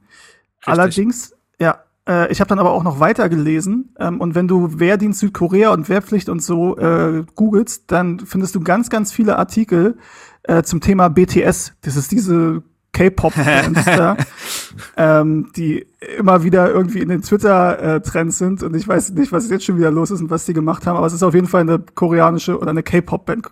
K steht ja dann für das Koreanische. ähm, und da haben ganz, ganz viele Fans halt Angst, dass die irgendwie zum Militär müssen. Deswegen gibt es darüber so viele Artikel. Ähm, und da gibt es jetzt wohl sogar, da soll es Gesetzesänderungen geben, dass ähm, bis das 30 Jahre alt ist, gemacht werden darf. Ähm, und insofern, er ist jetzt wie alt? 24? Nee, er ist ja, jünger. Aktuell gilt, aktuell gilt äh, bis du 28 bist, musst du es Genau. gemacht haben. Genau, aktuell gibt es 28. Das heißt also, unsere Vertragslaufzeit in Anführungsstrichen wäre jetzt eh safe. Wenn das, also wenn BTS äh, uns da einen Gefallen tut, ähm, dann Ja. geht das sogar bis 30 So vielleicht. geil, ey. Ähm, also das ist jetzt alles, ich habe mich jetzt nicht so tief da reingelesen, aber Von Mattel, also es gibt von BTS Mattel-Puppen, ne? Die sind so crazy bekannt und TS und so, also K-Pop, ich krieg das durch meine Freundin mit, die da voll im Thema ist. Es ist krank. Es ist so krass, was, äh, die, was das für ein Boom ist. Die, also diese ganze Industrie ist der Wahnsinn. ja, demnächst Podcast-Reihe von Helen und äh, Mark zu K-Pop. Nur zu K-Pop, genau. Der hat ja übrigens auch zur Vorstellung so einen Dalgona-Keks bekommen mit einem Hertha-Logo drauf. Äh, weil da Dalgona ist irgendwie auch so Ach, ein stimmt. Es gibt auch so Dalgona-Kaffee und so, ist ja auch Mich schon so. gefragt, was hält der da für einen Keks in der Hand, ey? Ja, ja. ja, ja, das ist auch so eine koreanische Geschichte. Ist übrigens ähm, der erste äh, Koreaner in der Gesch Vereinsgeschichte Herthas. Ja. Also, aber diese Dalgona-Kekse sind doch von Squid Game, oder? Ich habe es immer noch nicht gesehen, aber es ist doch eine nee, Anspielung. Squid Game habe ich nicht geguckt, aber äh, kann sein. Ja, Du also hast irgendwas haben Squid Game nicht gesehen? Nö, mich hat der gesehen, Hype ach so. genervt. okay. Das sah auch, das sah auch alles zu formelmäßig aus. Das sah irgendwie aus wie, ja, wir machen jetzt, äh, wir machen jetzt so, was gerade mit PUBG und so alles als Spiele und Fortnite erfolgreich ist. Das machen wir jetzt als Serie und dann haben die aber alle so Anzüge an, wie ein Haus des Geld ist und Okay. es ist südkoreanisch. Nur ein Fakt dazu, nur ein Fakt dazu, äh, diese Geschichte oder dieses Drehbuch gibt's schon seit, weiß ich nicht, zehn Jahren oder so. Also oder schon sehr, sehr lange. Es wurde nur nie äh, veröffentlicht. Also vielleicht haben sie, sind sie auf den Zug dann aufgesprungen und haben gesagt, ach ja, cool, da gibt's ja dieses Drehbuch. äh, der ähm, Zug, der nach Busan fährt, oder? Ja, genau, genau der. Gut, ähm, noch irgendwas zu Lee. vielleicht nur die Frage, Nee, ab wann er uns, Ich habe es nie akustisch Gott sei Dank wahrscheinlich nicht ja, verstanden. ist besser, besser ist. Gut. Ähm, die Frage ist nur für mich, ab wann kann er uns helfen? Ähm, Also das wird Ja. wahrscheinlich länger dauern als bei Kempf, das ist ganz klar. Nicht so lange wie bei unserem letzten Zugang, gehe ich von aus. Alleine deswegen, weil er ja fit ist, soweit ich gehört habe. Aber ich glaube jetzt gegen, gegen Bochum und Fürth sind da jetzt die ersten beiden Spiele. Also ich glaube, der wird noch ein bisschen Zeit bekommen, sich erstmal zu adaptieren, ehrlich gesagt. Der hat ja auch eine etwas wild, der hat ja auch ein paar wilde Tage hinter sich. Der war ja bei der südkoreanischen Nationalmannschaft und musste dann über Beirut nach Paris, nach Berlin und ist danach direkt wieder los nach Dubai, wo die gegen Syrien spielen. Also, wo ich mir auch denke, ey, also das eine Länderspiel, mein Gott, ne? Aber gut. ist alles wichtig. Muss man machen. Ja. Gut, dann kommen wir zum letzten äh, unserer Neuzugänge. Ähm, heute Mittag dann auch offiziell verkündet worden. Kilian Sona Wasaka ist sein kompletter Name äh, im Heimatland und ähm, ja, ist Franzose. Äh, und, äh, und auch halb Kong Kongo, Kongolese, wie sagt man? Kongolesen. Kongolese. Kongolese, ja. Ähm, genau, 1,89 groß, also relativ äh, groß für einen Außenbahnspieler. Also auch, also hier Transfermarkt sagt mir auch eher rechts außen. Ähm, genau. Überangebot, was macht Bobic denn da? äh, Steven, ich möchte also als erstes die wichtige Frage klären. Findest du es auch einfach anmaßend, dass man mit einer Gucci-Tasche da zur Vertragsunterschrift geht? Ich freue mich, dass du diese Frage stellst. ähm, ich den ganzen Tag beschäftigt. erbärmlich. Ja, Kannst du mal nicht mir meine, mein, mein Take vorwegnehmen? Du weißt sogar, vielleicht finde ich das ja auch schlimm. ähm, Äh, kann ja sein. Nein, also jetzt vielleicht zur Erklärung für die, die es nicht mitbekommen haben und äh, kann ja auch sein, dass das die Mehrheit ist, die das, das gar nicht mitbekommt, was ja auch völlig okay und gut so ist. Ähm, erst zur Vertragsunterschrift heute ähm, mit einer kleinen Gucci-Tasche gekommen. Die war eben auf einigen Fotos zu sehen. So, und dann gab es da, ich weiß gar nicht, ob es noch mehr Kommentare gab als den einen Mark, aber zumindest ähm, wurde sich ein bisschen darüber aufgeregt, oder beziehungsweise es wurde ja sogar die Verknüpfung äh, äh, gezogen, wenn der 19-jährige Franzose schon mit Gucci-Tasche zur Vertragsunterzeichnung kommt, dann ist ja schon klar, was man sich da ins Team holt. Also für mich war das im Subtext so ein bisschen charakterlich schwierig, wird da unterstellt, aufgrund dieser Gucci-Tasche. Ähm, und ich muss ehrlich sagen, also ich habe das ja auch vorhin intern geschrieben. Natürlich ist es mir auch sympathischer, wenn der Typ mit dem Eastpack kommt und sich eine Monatskarte holt und mit der BVG dahin Und noch. Gameboy Klar, spielt. Ja. ja, so klar ist mir das sympathischer. Aber der Typ ist einfach, ähm, der ist 19. Ähm, Chris könnte ja auch noch mehr dazu sagen über die Sozialisation des Jungen und wo er herkommt. Da kenne ich mich nicht so aus, deswegen möchte ich mich da jetzt nicht irgendwie aus dem Fenster lehnen. Aber muss halt sagen, wenn jemand mit 19 halt sehr viel Geld verdient ähm, und die Möglichkeit hat, wahrscheinlich sich auch zum ersten Mal in seinem Leben sich Dinge zu leisten, dann wird er vielleicht nicht unbedingt vernünftig sein und sich nur die Dinge kaufen, die er wirklich braucht, sondern wird sich vielleicht auch mal irgendwie so ein Statusobjekt kaufen. So, und das daraus aber zu ziehen, dass der Typ irgendwie charakterlich schwierig ist oder dass man das nicht machen sollte oder sonst irgendwas, finde ich ehrlich gesagt sehr von oben herab und man könnte auch sagen, es ist vielleicht auch ein bisschen deutsch, ehrlich gesagt. Ich, also ich möchte ehrlich gesagt nicht wissen, wenn ich mit 19 so viel Kohle verdient hätte, ob dann jede Entscheidung und jede Kaufentscheidung vor allem, die ich getroffen hätte, ob die dann so gut durchdacht gewesen und so schlau gewesen wäre. Schlimmer finde ich es ehrlich gesagt, wenn man fast 34 ist und dann noch alles fürs Geld macht. So. So, Grüße. aber man ist ja halt lustig. Das ist auch ganz wichtig. Ähm, ja, also damit ist die Frage auf jeden Fall schon mal geklärt. Sehr gut. Jetzt, was können wir denn von dem jungen Herrn erwarten, äh, Marc? Er war in letzter Zeit etwas Ja, nischt. verletzt. Nicht von so einem Bengel ohne Mentalität. Ähm, so, ja, nein, jetzt mal wieder im Ernst. Also, in Sona muss man da, dazu muss man sagen, dass ähm, der Junge aus einer Kreuzbandverletzung kommt und jetzt erstmal aufgebaut wird. Es gab ja länger auch die Diskussion, holt man den erst im Sommer, dann ablösefrei oder holt man jetzt schon im Winter, um quasi einen Vorgriff auf Sommer zu leisten, denn in der Rückrunde wird man jetzt wahrscheinlich nicht allzu viel von ihm sehen. Es ist vollkommen klar, dass er mit den Profis trainieren wird, aber er befindet sich jetzt erstmal, und ihr wisst, wie lange das nach einem Kreuzbandriss dauert, erstmal im individuellen Aufbautraining. Und das kann halt, wie gesagt, dauern. Vielleicht wird er in den letzten vier Spielen ein paar Minuten bekommen. Das, das kann sein. Aber ich würde da jetzt erstmal keine Erwartungshaltung irgendwie anbringen. Ähm, das also erstmal dazu. Äh, andererseits positiv, er kann sich jetzt eben auch ein halbes Jahr einleben. Er kann vielleicht schon anfangen, die Sprache zu lernen, Wohnung, ihr wisst alle, das gehört einfach dazu, damit sich Spieler dann auch wohlfühlen. Zum Sportlichen, ähm, Sona galt vor seiner Kreuzbandverletzung als vielleicht das spannendste Talent der zweiten französischen Liga. Und das ist schon Wort, weil da auch so ein Spiel, so Spieler herkommen wie äh, Silas von Stuttgart beispielsweise. Also auch die zweite französische Liga hat schon ähm, hat schon wirklich sehr große Talente in der Regel. Dann hat er sich das Kreuzband geriss, gerissen. Viele Interessenten, internationale Topvereine teilweise haben Abstand genommen. Hertha ist dran geblieben und hatten sich jetzt geholt. Ähm, bei ihm ist auffällig, dass er ein Flügelspieler ist und trotzdem 1,89 groß. Also das ist ja mhm. schon äh, ne, äh, ähnelt dahingehend Dodi Luke Bakio, der auch 1,87 ist beispielsweise. Und ich glaube, Silas vom VfB ist auch recht groß, wenn ich mich richtig erinnere. Ähm, Sekunde. Auch 1,89 tatsächlich. Ähm, so, und ähm, bei ihm ist es so, die größten Stärken sind eindeutig seine extreme Schnelligkeit und seine Dribbelstärke. Also er ist wiederum, wenn wir bei Lee sagt, der kommt vor allen Dingen über so diese zackigen, schnellen Bewegungen. Ein Zona ist auch sehr schnell, aber ist auch im 1 gegen 1 verdammt gut. Ähm, bringt da sehr, sehr, sehr viele Schnell äh, Fähigkeiten mit. Auch jemand wie Lee, der vor allen Dingen die Tiefe sucht, der teilweise bis an die Torlinie dribbelt, um dann den Ball in den Strafraum zu bringen. Auch das fehlt uns ja aktuell schon sehr. Der letzte, der das vielleicht konnte, war Dilrosun und Dilrosun wurde irgendwann ausrechenbar, weil er nur den linken Fuß hat und zum anderen auch Formschwankungen. Und ähm, ja, muss natürlich noch viel dazulernen. Seine Scorerpunkte sind jetzt noch nicht überragend. Man muss aber auch dazu sagen, dass er bei Carl äh, gespielt hat und Carl ist in der zweiten Liga schon eines der schwächsten, wenn nicht schwächeren Teams. Und die haben auch eher langer Ball gespielt. Ist jetzt für einen Tempo-Dribbler meistens nicht das Beste. Ähm, da kriegst du einfach keine Bälle, du kommst nicht in die Situation, die du haben willst. Ähm, das muss man eben dazu sagen, dass der Spielziel auch immer zu einem Spieler passen muss, damit dann die äh, richtigen Scorerpunkte bei rauskommen. Ähm, ja, wie gesagt, sehr spannender Spieler, ähm, der sicherlich noch viel dazu zu lernen hat, aber der völlig unbestritten ein riesiges Talent hat.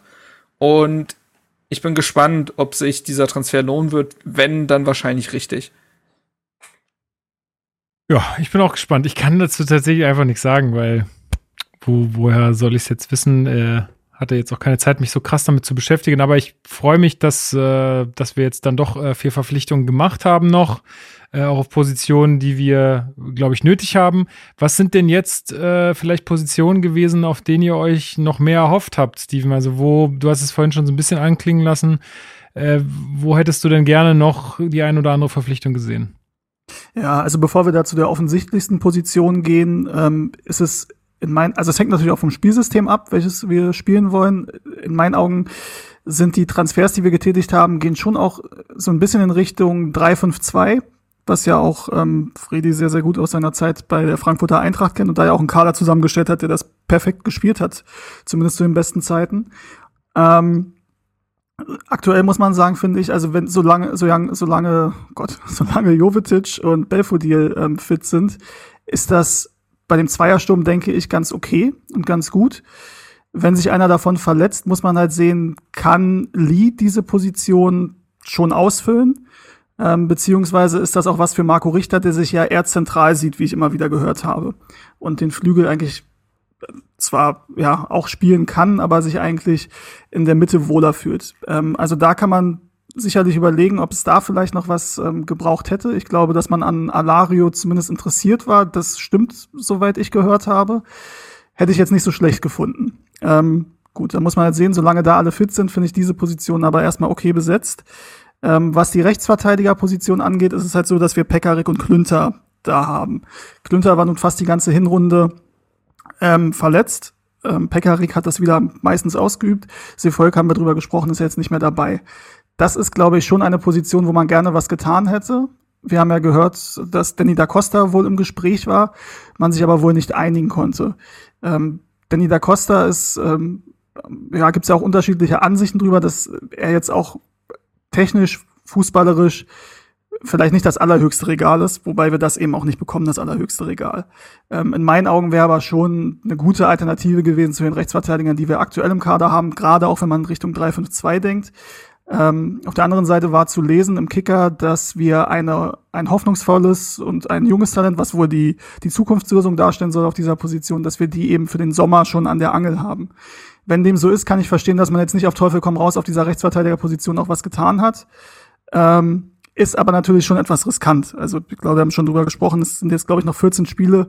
Wir müssen halt irgendwie punkten und müssen sehen, dass wir die Klasse halten. Und dann glaube ich, dass im Sommer mit noch zwei, drei weiteren guten Schachzügen oder vielleicht auch vier guten Schachzügen dieser Kader wirklich in eine gute Richtung gebracht werden kann.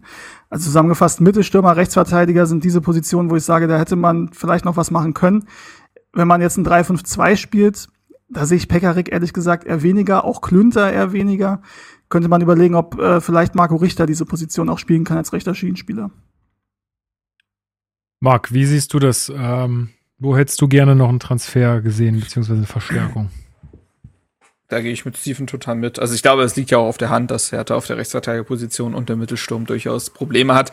Beziehungsweise, das hat Steven ja auch schon gesagt, wenn Jovetic und Belfodil fit sind, hat man in meinen Augen einen sehr guten Mittelsturm sogar, ähm, der gerade auch sehr viel spielerisch auffängt, was der andere Teil des Kaders nicht hergibt. Sobald Jovetic aber ausfällt, haben wir gesehen, was das Problem ist. Da musst du nämlich entweder mit Mauli da spielen oder mit Selke, die beide ihre Defizite haben, sagen wir es mal so. Ähm, und ja, Lee kann tatsächlich auch Mittelstürmer spielen, ist aufgrund seiner Größe jetzt natürlich nicht der Zielspieler oder ähnliches, sondern dann auch wieder jemand, der übers Tempo äh, kommt. Aber ähm, ich denke mal, so Verlegenheitslösungen wird man sich dann schon irgendwie zusammenschustern können. Und rechts, klar, bleibt eine Planstelle, aber auch da, das hat Steven richtig gesagt, wenn man jetzt schon dieses verheißungsvolle Talent ähm, rechts äh, gefunden hat, dann jetzt irgendeine Verlegenheitslösung, für die du auch immer Geld ausgeben musst, ähm, zu präsentieren, würde auch nicht zu dem Weg passen, den Bobic jetzt äh, geht und den Hertha wahrscheinlich auch gehen muss, rein wirtschaftlich. Und auf den Sommer bezogen, ähm, Danny da Costas Vertrag läuft, glaube ich, aus im Sommer in Frankfurt. Ja. Ähm, wenn man also diese A-Lösung hat und diese Perspektivlösung für die Position und den bekommt, wäre dann Danny da Costa eventuell schon durchaus, wenn man ihn ablösefrei bekommt, ähm, ist selten verletzt, hat er, glaube ich, damals in dieser einen Frankfurt-Saison alle 50 Pflichtspiele, die Frankfurt hatte, über die volle Distanz gemacht. Mhm. Ähm, also ist sicherlich da ein stabiler Backup, den man haben kann. Ich glaube, bei Pekarik, ähm, der hat äh, sehr, sehr lange Leistung gebracht und haben wir oft drüber gesprochen, sehr, sehr oft nochmal zurückgekommen, wo man dachte, das war's jetzt, äh, vielleicht schafft das nochmal. Ähm, aber ich glaube, das ist dann in Richtung Sommer, dann wird er, glaube ich, auch 36. Dann wird's das so langsam gewesen sein. Und bei Klünter, glaube ich, wenn der jetzt ein anderes Angebot hat, würde man ihm auch keine, ähm, keine Steine in den Weg legen, so dass man dann mit Beide Vertrag, Verträge laufen auch aus, was eine sehr äh, Klünters Vertrag auch okay, ja, seichte, mhm. Ja, genau. Okay. Ja, also dann wäre in meinen Augen mit einem ablösefreien Da Costa und eben dieser Wunschlösung, die man hoffentlich ähm, schon hat, ähm, wäre man da, glaube ich, auch im Sommer dann ganz gut aufgestellt. Und deswegen hat man jetzt wahrscheinlich gedacht, okay, dieses halbe Jahr kriegen wir so hin mit Klünter, Pekarik, Richter, der da vielleicht auch mal aushelfen kann. Und dann im Sommer wird da nochmal umgeplant auf dieser Stelle, beziehungsweise wird jetzt schon umgeplant und dann umgesetzt. Mhm. Ja, dann kommen wir doch mal zu der Truppe, die es unserer Meinung nach richten soll, jetzt in den letzten Spielen und die uns vor dem Abstieg bewahren soll. Äh, ich würde gerne mal mit dem System anfangen. Wir müssen uns jetzt ein System aussuchen, weil sonst wird es ja schwierig da, äh, sonst könnte man immer sagen, ja, in dem System so und in dem System so. Aber was wäre denn jetzt äh, euer bevorzugtes System, wo ihr sagt, dass, also immer davon ausgehend, alle Spieler sind fit und ähm, die meisten Spiele. Das muss jetzt nicht immer sagen, ja, aber gegen Bayern müssen wir dann so und so, sondern das System, was am meisten dann benutzt wird. Marc, welches, mit welchem würdest du denn da am liebsten gehen? Ich hatte jetzt ja auch in der Länderspielpause einen Artikel geschrieben, fünf Thesen äh, zur Rückrunde von Hertha und eine These dazu war, dass sich Korkut vom 4-4-2 verabschiedet und äh, in Zukunft mit Dreierkette aufstellt, weil auch ich glaube, dass die langfristige Ausrichtung dieses Kaders werden könnte. Ähm, Dafür sprechen beispielsweise die Verpflichtungen von Kempf, der die Dreierkette bei Stuttgart gewohnt war, und vor allen Dingen auch von Björkan, der sie permanent gespielt hat in äh, Norwegen. Ähm, und Bobic dieses System einfach aus Frankfurter Zeiten sehr gut kennt und weiß, welche Spielertypen man dafür zu holen hat. Ähm, und bei Zona gibt's auch wohl so Vermutungen, dass er ähnlich wie Silas auch so einen offensiven Part als äh, rechter Schienenspieler spielen kann. Das macht Silas ja auch, obwohl er eigentlich gelernter Außenstürmer ist. Ähm, deswegen fände ich es sehr spannend und ich glaube, der Kader würde es durchaus hergeben, ähm, ein in meinen Augen 3-4-1-2 zu spielen. Mhm. Ja. Da sind wir uns tatsächlich einig. So habe ich meine Elf auch aufgestellt. Ja, cool. Ähm, Dann können wir ja loslegen. Wen seht ihr denn im Tor? Ja, Steven. Ja, schon, schon Schwolo, ne? Ja, also ja, habe ich auch Schwolo, wobei ich ja schon öfter gesagt habe, dass ich durchaus ein Fan davon wäre, Christensen auch mal zu sehen, allerdings nicht aktuell. Also jetzt äh, mitten in der Rückrunde, 14 Spiele sind noch zu gehen, da jetzt die Torhüter-Position ähm, da was zu verändern, halte ich nicht für sinnvoll. Insofern Schwolo. Vielleicht, wenn wir über eine Elf reden, die dann 22, 23 perspektivisch gesehen wird, würde es vielleicht anders aussehen bei mir, aber aktuell klar Schwolo. Gut, das, äh, da würde ich auch mitgehen, obwohl ich auch Bock habe auf äh, mal ein Spiel mit Christensen. Weil man den, den, hätte man, hätte man einfach gerne mal auf dem Platz gesehen. So, da hätte ich auch Bock. Ja.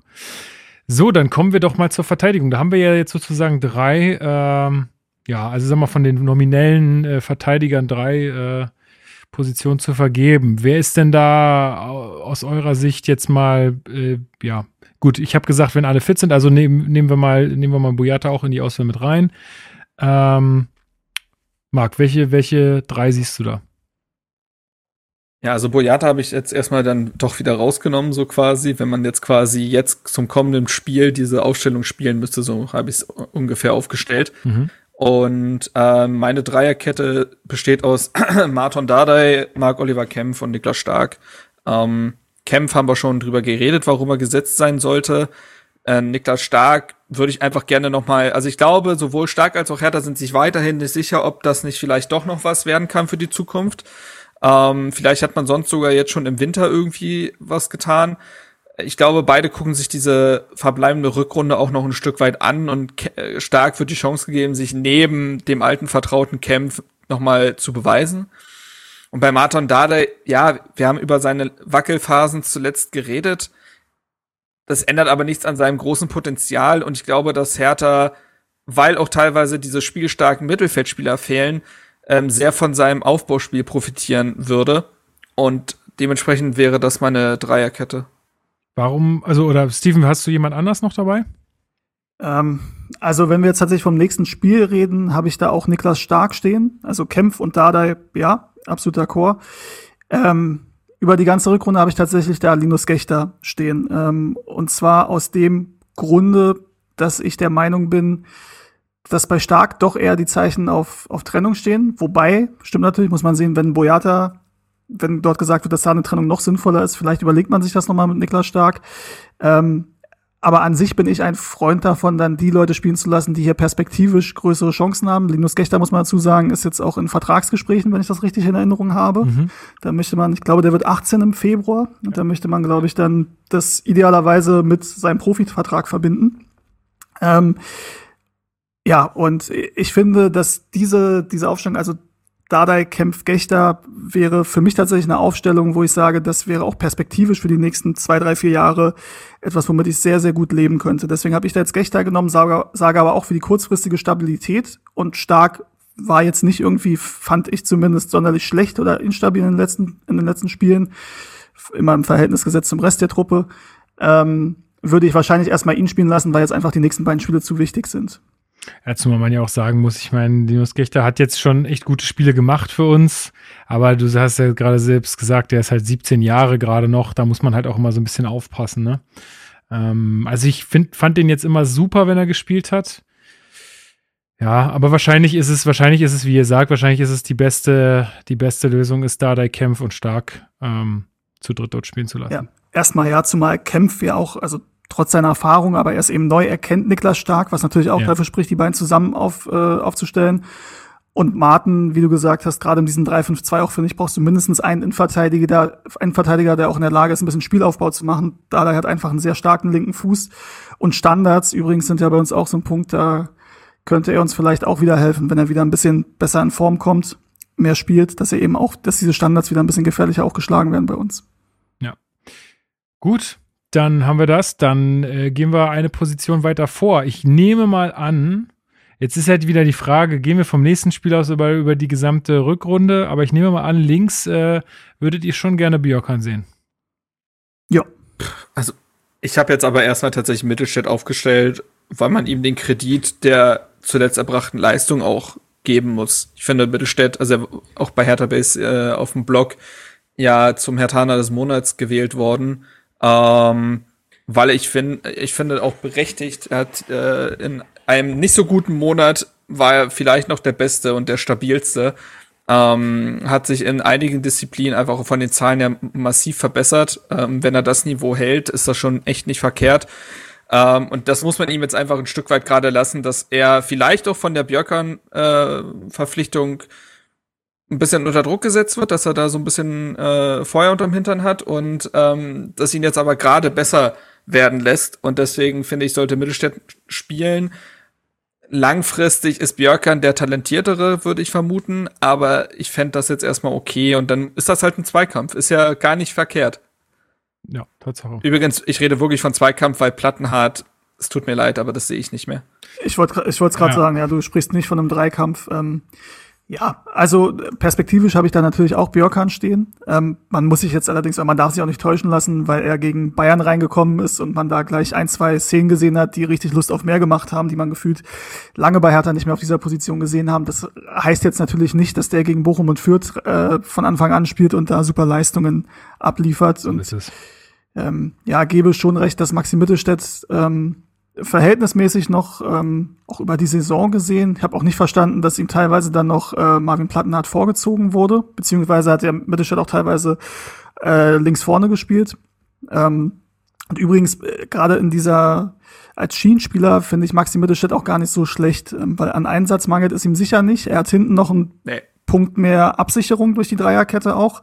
Ähm, ist jetzt natürlich auch noch die Frage, ob Martin den linken Innenverteidiger spielen würde oder Kempf. Das weiß ich ehrlich gesagt nicht, wie sich das dann aufteilen würde. Das Ding ist, in einer perfekten Welt fände ich Dardai als in, also als zentralen Innenverteidiger einer Dreierkette super spannend, weil er so eine Art Libero geben könnte, was ich äh, sehr, sehr geil finde.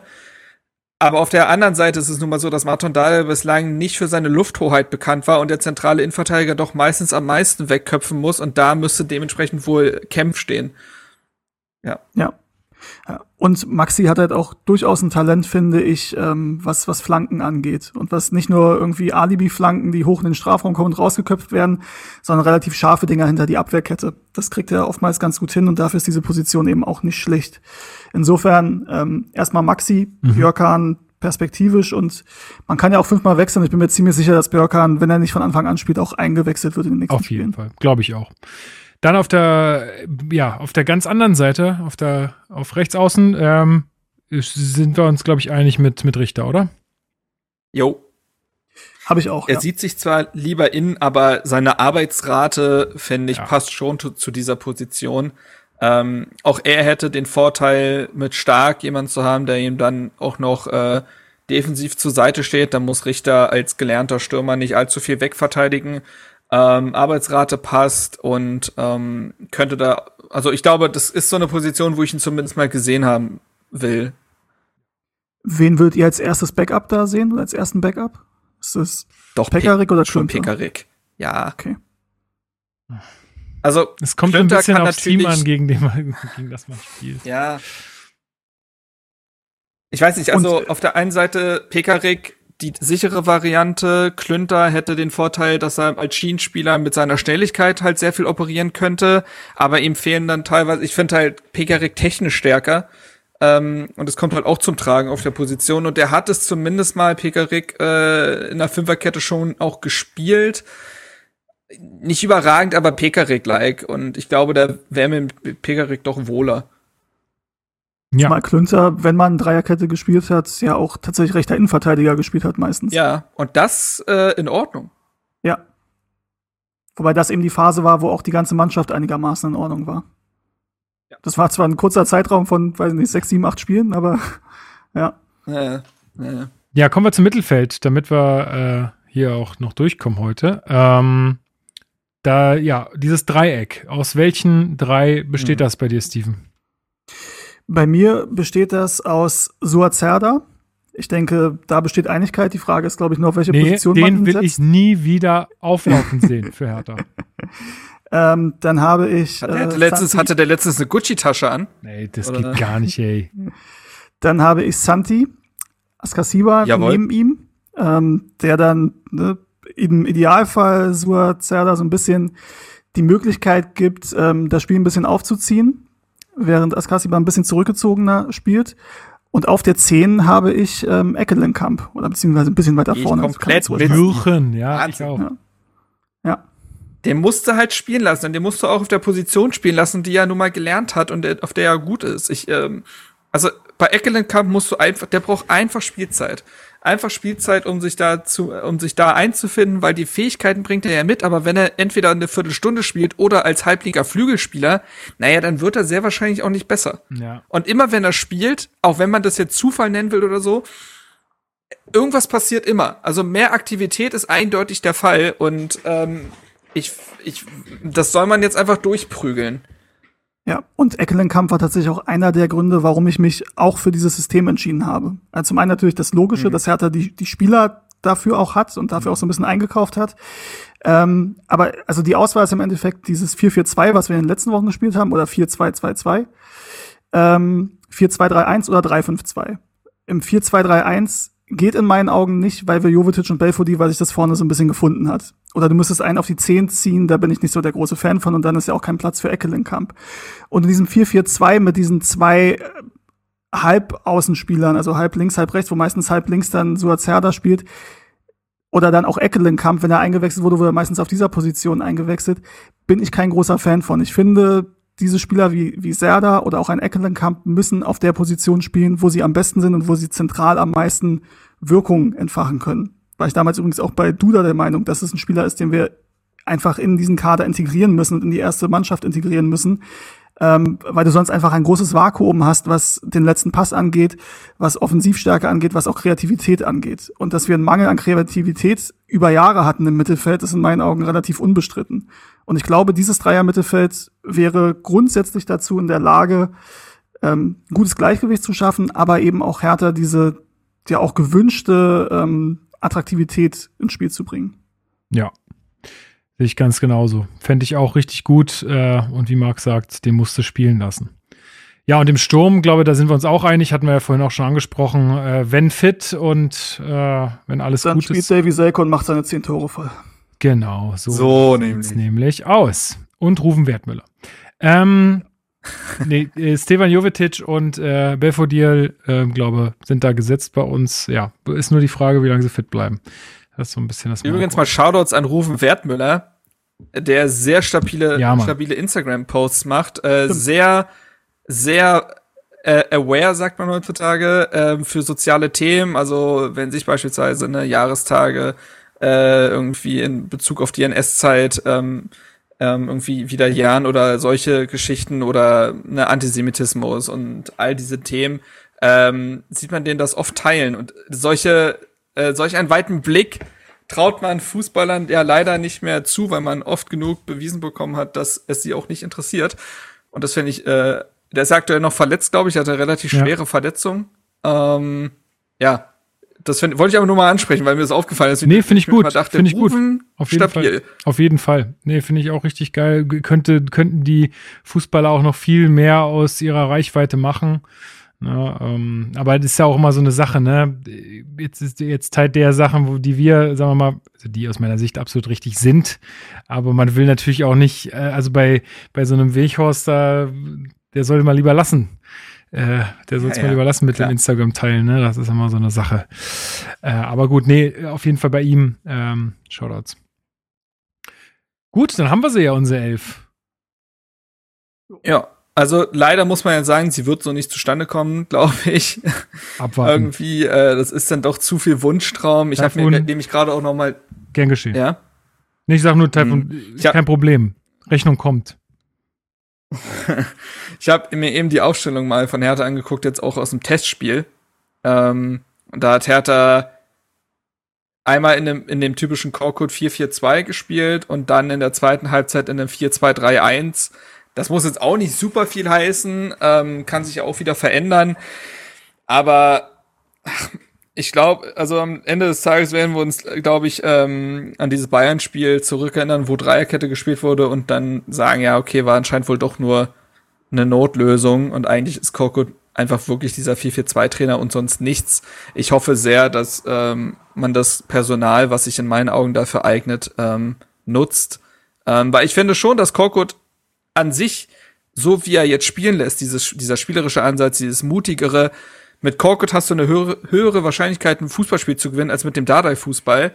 Aber ich finde, dass dieses 4-4-2 so langsam an seine Grenzen gestoßen ist und du immer wieder Probleme hast, im, ins letzte Drittel zu kommen, ähm, weil diese beiden Aus Halbaußen irgendwie total verzweifelt sind. Ich wünsche mir da schon eine Anpassung, aber naja, mal gucken. Zumal dieses 3-5-2 ja auch ein System, also es wird ja gerade bei Hertha in den letzten Jahren oft bei ebenso Spielen wie gegen Bayern München oder gegen Borussia Dortmund oder so gespielt, wo du dann halt das wirklich defensiv auslegst, also in Richtung Fünferkette und davor noch ja. drei defensive Mittelfeldspieler, so nach dem Motto, ähm, dann ist es natürlich auch ein sehr destruktives System, was so schwierig zu spielen ist gegen jetzt Gegner wie Bochum oder Fürth.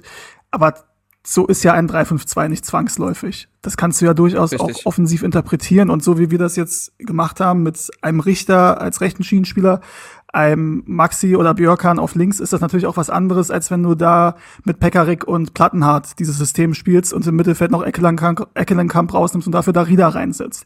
Das verändert dann natürlich die ganze Statik des Spiels.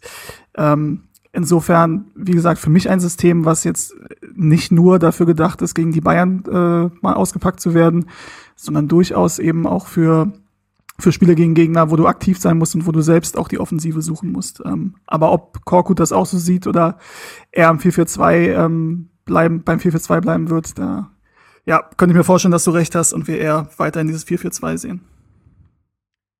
Gut, dann haben wir es, glaube ich, für heute. Ähm, kleines, ja. Trans kleines, kleines Transfer-Update von unserer Seite. ich würde vielleicht noch ein Schlussplädoyer halten, so ein bisschen.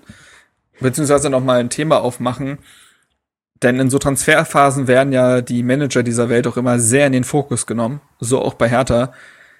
Und ich, mich irritiert's ehrlich gesagt ein bisschen, wie kritisch die Arbeit von Freddy Bobic aktuell gesehen wird. Ähm, weil mir ein bisschen vergessen wird, mit was der aktuell zu arbeiten hat.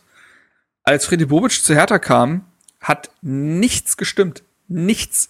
Der Kader war ein absoluter Sauhaufen sowohl zwischenmenschlich, also einfach nicht, dass jeder dort ein Arschloch ist, aber dass es ja zwischenmenschlich offensichtlich nicht gepasst hat in diesem Kader. Das haben ja auch wirklich viele Leute, die auch sehr nah dran waren, auch bestätigt. Und zum anderen, er sportlich völlig unausgewogen war. Das ist das eine. Und das andere ist, dass ähm, dann auch noch dieser Kader völlig überteuert äh, war und immer noch ist. Und, und das andere ist Corona. Und jetzt, und in, in solchen Zeiten einen, äh, einen kompletten Umbruch zu vollziehen, ja, viel Spaß. Also, das, das ist, äh, ich glaube, dass Fili Vucic aktuell die vielleicht schwerste Aufgabe in der gesamten Bundesliga hat und das wird mir manchmal ein bisschen unterschätzt und dann wird lauthals werden irgendwelche Spieler gefordert, wo ich mir denke, ja, glaubt ihr denn, dass Bobic und die 15 Leute, die er geholt hat, blind sind und nicht wissen, dass es diese Baustellen gibt? Also man stellt sich die teilweise so völlig doof vor. Ich mir denke, also wenn man sich die Arbeit von Bobic auch in Frankfurt angeguckt hat, der ist offensichtlich nicht doof und blind, sondern der weiß ganz genau, was er tut. Aber dieser Prozess, den er anschließt, der hat bei Frankfurt lange gedauert. Und der wird bei Hertha vielleicht umso länger dauern, weil Hertha Hertha ist und weil Corona ist. So. Und ansonsten muss man doch jetzt gerade mal festhalten, dass er bislang eigentlich keinen wirklichen Transferflop hatte. Den, den man vielleicht noch am kritischsten sehen kann, aktuell ist Maoli da aber auch er ist noch ein junger Spieler, der vielleicht sich auch noch mal entwickelt. Ansonsten hast du mit Suat Serda und Marco Richter die, äh, die Lichtblicke der Hinrunde verpflichtet. Eckelenkamp Ansätze gezeigt, Christensen junger, interessanter Torhüter. Ähm, Belfodil und Jovetic haben die Leute Lügen gestraft. Boateng, das ist eine Frage der Erwartungshaltung, aber ich finde, das ist okay.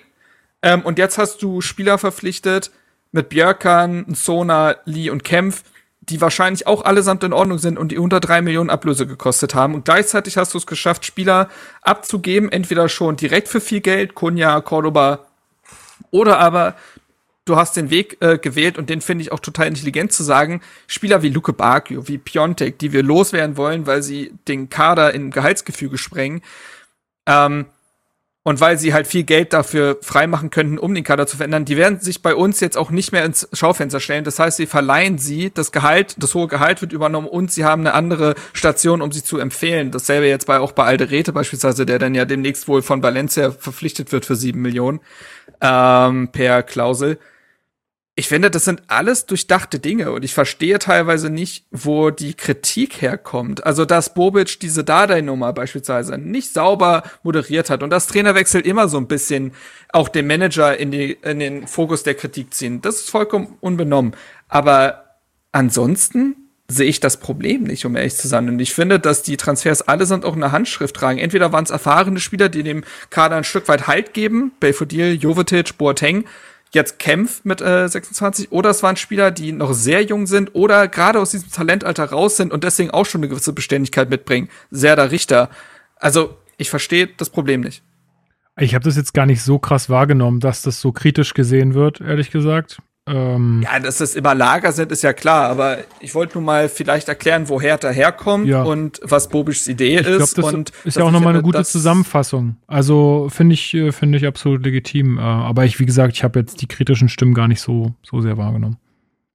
Ja, ich glaube, es ist halt schon also wir waren ja im Sommer, muss man sagen, auch relativ kritisch. Ja, also gerade an dem letzten Tag sind wir, glaube ich, schon alle davon ausgegangen, dass da noch ein bisschen mehr passiert, als da passiert ist. Und auch unabhängig von diesem Transferbalken, selbst wenn es den nicht gegeben hätte, hätten wir gesagt, boah, das ist aber auf den Außen ganz schön dünn, was da, was ja, da aber da war die, die, ähm, die finanzielle Situation auch noch nicht so klar wie jetzt. Genau, das wollte ich gerade sagen. Völlig richtig. Also die, die, ähm, die Voraussetzungen, die waren ja uns zu dem Zeitpunkt auch nicht so klar. Und es wurde ja auch damals immer gesagt, also natürlich Corona und so haut rein und wir haben auch schon einiges investiert in den Kader, aber im Verhältnis zu den meisten anderen Bundesligisten geht es uns immer noch sehr gut. Und dann hat man natürlich damit gerechnet, dass Freddy Bobic auch ein paar Mittel hat, um diesen Kader nach seinen Vorstellungen umzubauen. Ähm, dass dieser Transfergewinn, den er erwirtschaften musste, dass es offensichtlich, also zumindest nicht nur ähm, für die Öffentlichkeit war, sondern es durchaus notwendig war, da Spieler zu verkaufen und einen Gewinn zu generieren und vor allem auch teure Spieler von der Gehaltsliste zu bekommen. Deswegen hat man ja auch ähm, einen Luke Barkley zum Beispiel erstmal verliehen, jetzt ein Piontek, wie du richtig sagtest, Marc. Das war damals, glaube ich, noch nicht so bewusst. Und die, wenn man das natürlich mit der Erwartungshaltung, dass wir eigentlich schon noch Geld haben, mehr Geld als die meisten anderen und wir haben genug Baustellen im Kader und dann werden die teilweise nicht angegangen, dann denkst du natürlich erstmal, okay, das ist jetzt erstmal enttäuschend. Man muss aber eben sagen, so wie du sagtest, also Mauli da kann man rausrechnen, muss ich aber auch sagen, ist ein halbes Jahr hier, würde ich gerne noch ein bisschen Zeit geben. Und Boateng, wo du sagen kannst, okay, da ging es ja auch nicht nur um spielerische, aber trotzdem hat man sich vielleicht ein bisschen mehr Impulse auch ähm, aus spielerischer Sicht äh, von ihm erhofft. Oder eben auch was, ähm, was innerhalb der Mannschaft angeht, was dann solche Spieler angeht, wie, ähm, wie die Derbys, die verloren wurden, dass er da noch ein bisschen mehr Impact hat ist leider nicht eingetreten. Aber im Großen und Ganzen muss du sagen, die Spieler, die er geholt haben, das ist mit einem Plan passiert und das ist auch größtenteils finanziell sehr, sehr sinnvoll geschehen. Und das war dringend notwendig und auch bei den Spielern jetzt sehe ich das so. Ähm, und das Gute ist, ich glaube, es ist gut, dass wir aktuell einen Manager haben, dem das relativ egal ist, ob es da Kritik in der Öffentlichkeit gibt, ob Fans irgendwas kritisch sehen, also bis zu einem gewissen Punkt, dass ihm da alles egal ist, auch nicht gut, aber dass ihm jetzt Kritik an der sportlichen Ausrichtung des Vereins, dass ihm das wirklich erstmal egal ist und auch ob die Medien das irgendwie da ungeduldig werden oder sonst irgendwas. Freddy Bobic wird jetzt niemals einen Transfer machen, von dem er nicht überzeugt ist, nur um die Öffentlichkeit zu befrieden. So schätze ich ihn nicht ein. Und ich glaube, dass das, das genau der richtige Mann gesagt, ja. Ganz kurz, das war doch in dem The Zone, äh, da, wo er auch meint, also es war dieses Ding, wo, wo er, glaube ich, auch sagte, da er hätte fliegen müssen. Das war das Interview. Ganz am Ende wurde auch, äh, hat er auch gesagt, genau das, wenn man sich von der Öffentlichkeit treiben lässt in Form von sportlich Ausrichtung, Transfers, genau dann passieren die Dinge, die beim HSV und bei Schalke und so weiter passiert sind. Und genau den Weg will man eben nicht gehen. Das passt sehr gut dazu, was du gerade gesagt hast. Genau, ja.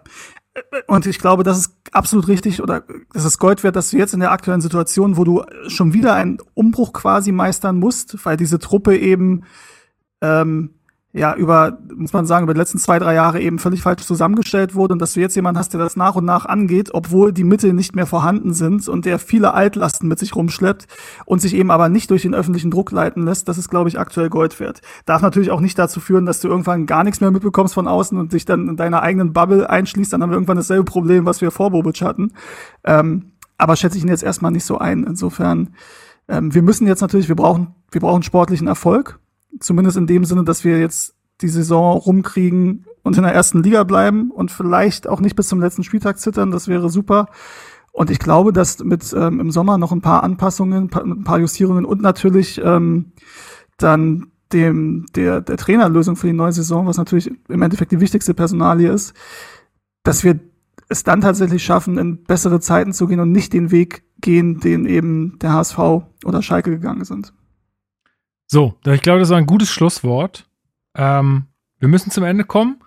Ich fand, das war eine schöne Sendung. Ich glaube, da wir haben jetzt alles nochmal gut durchgesprochen, haben nochmal äh, aufgezeigt, welche Spiele wir wo gerne sehen würden, aus welchen Gründen.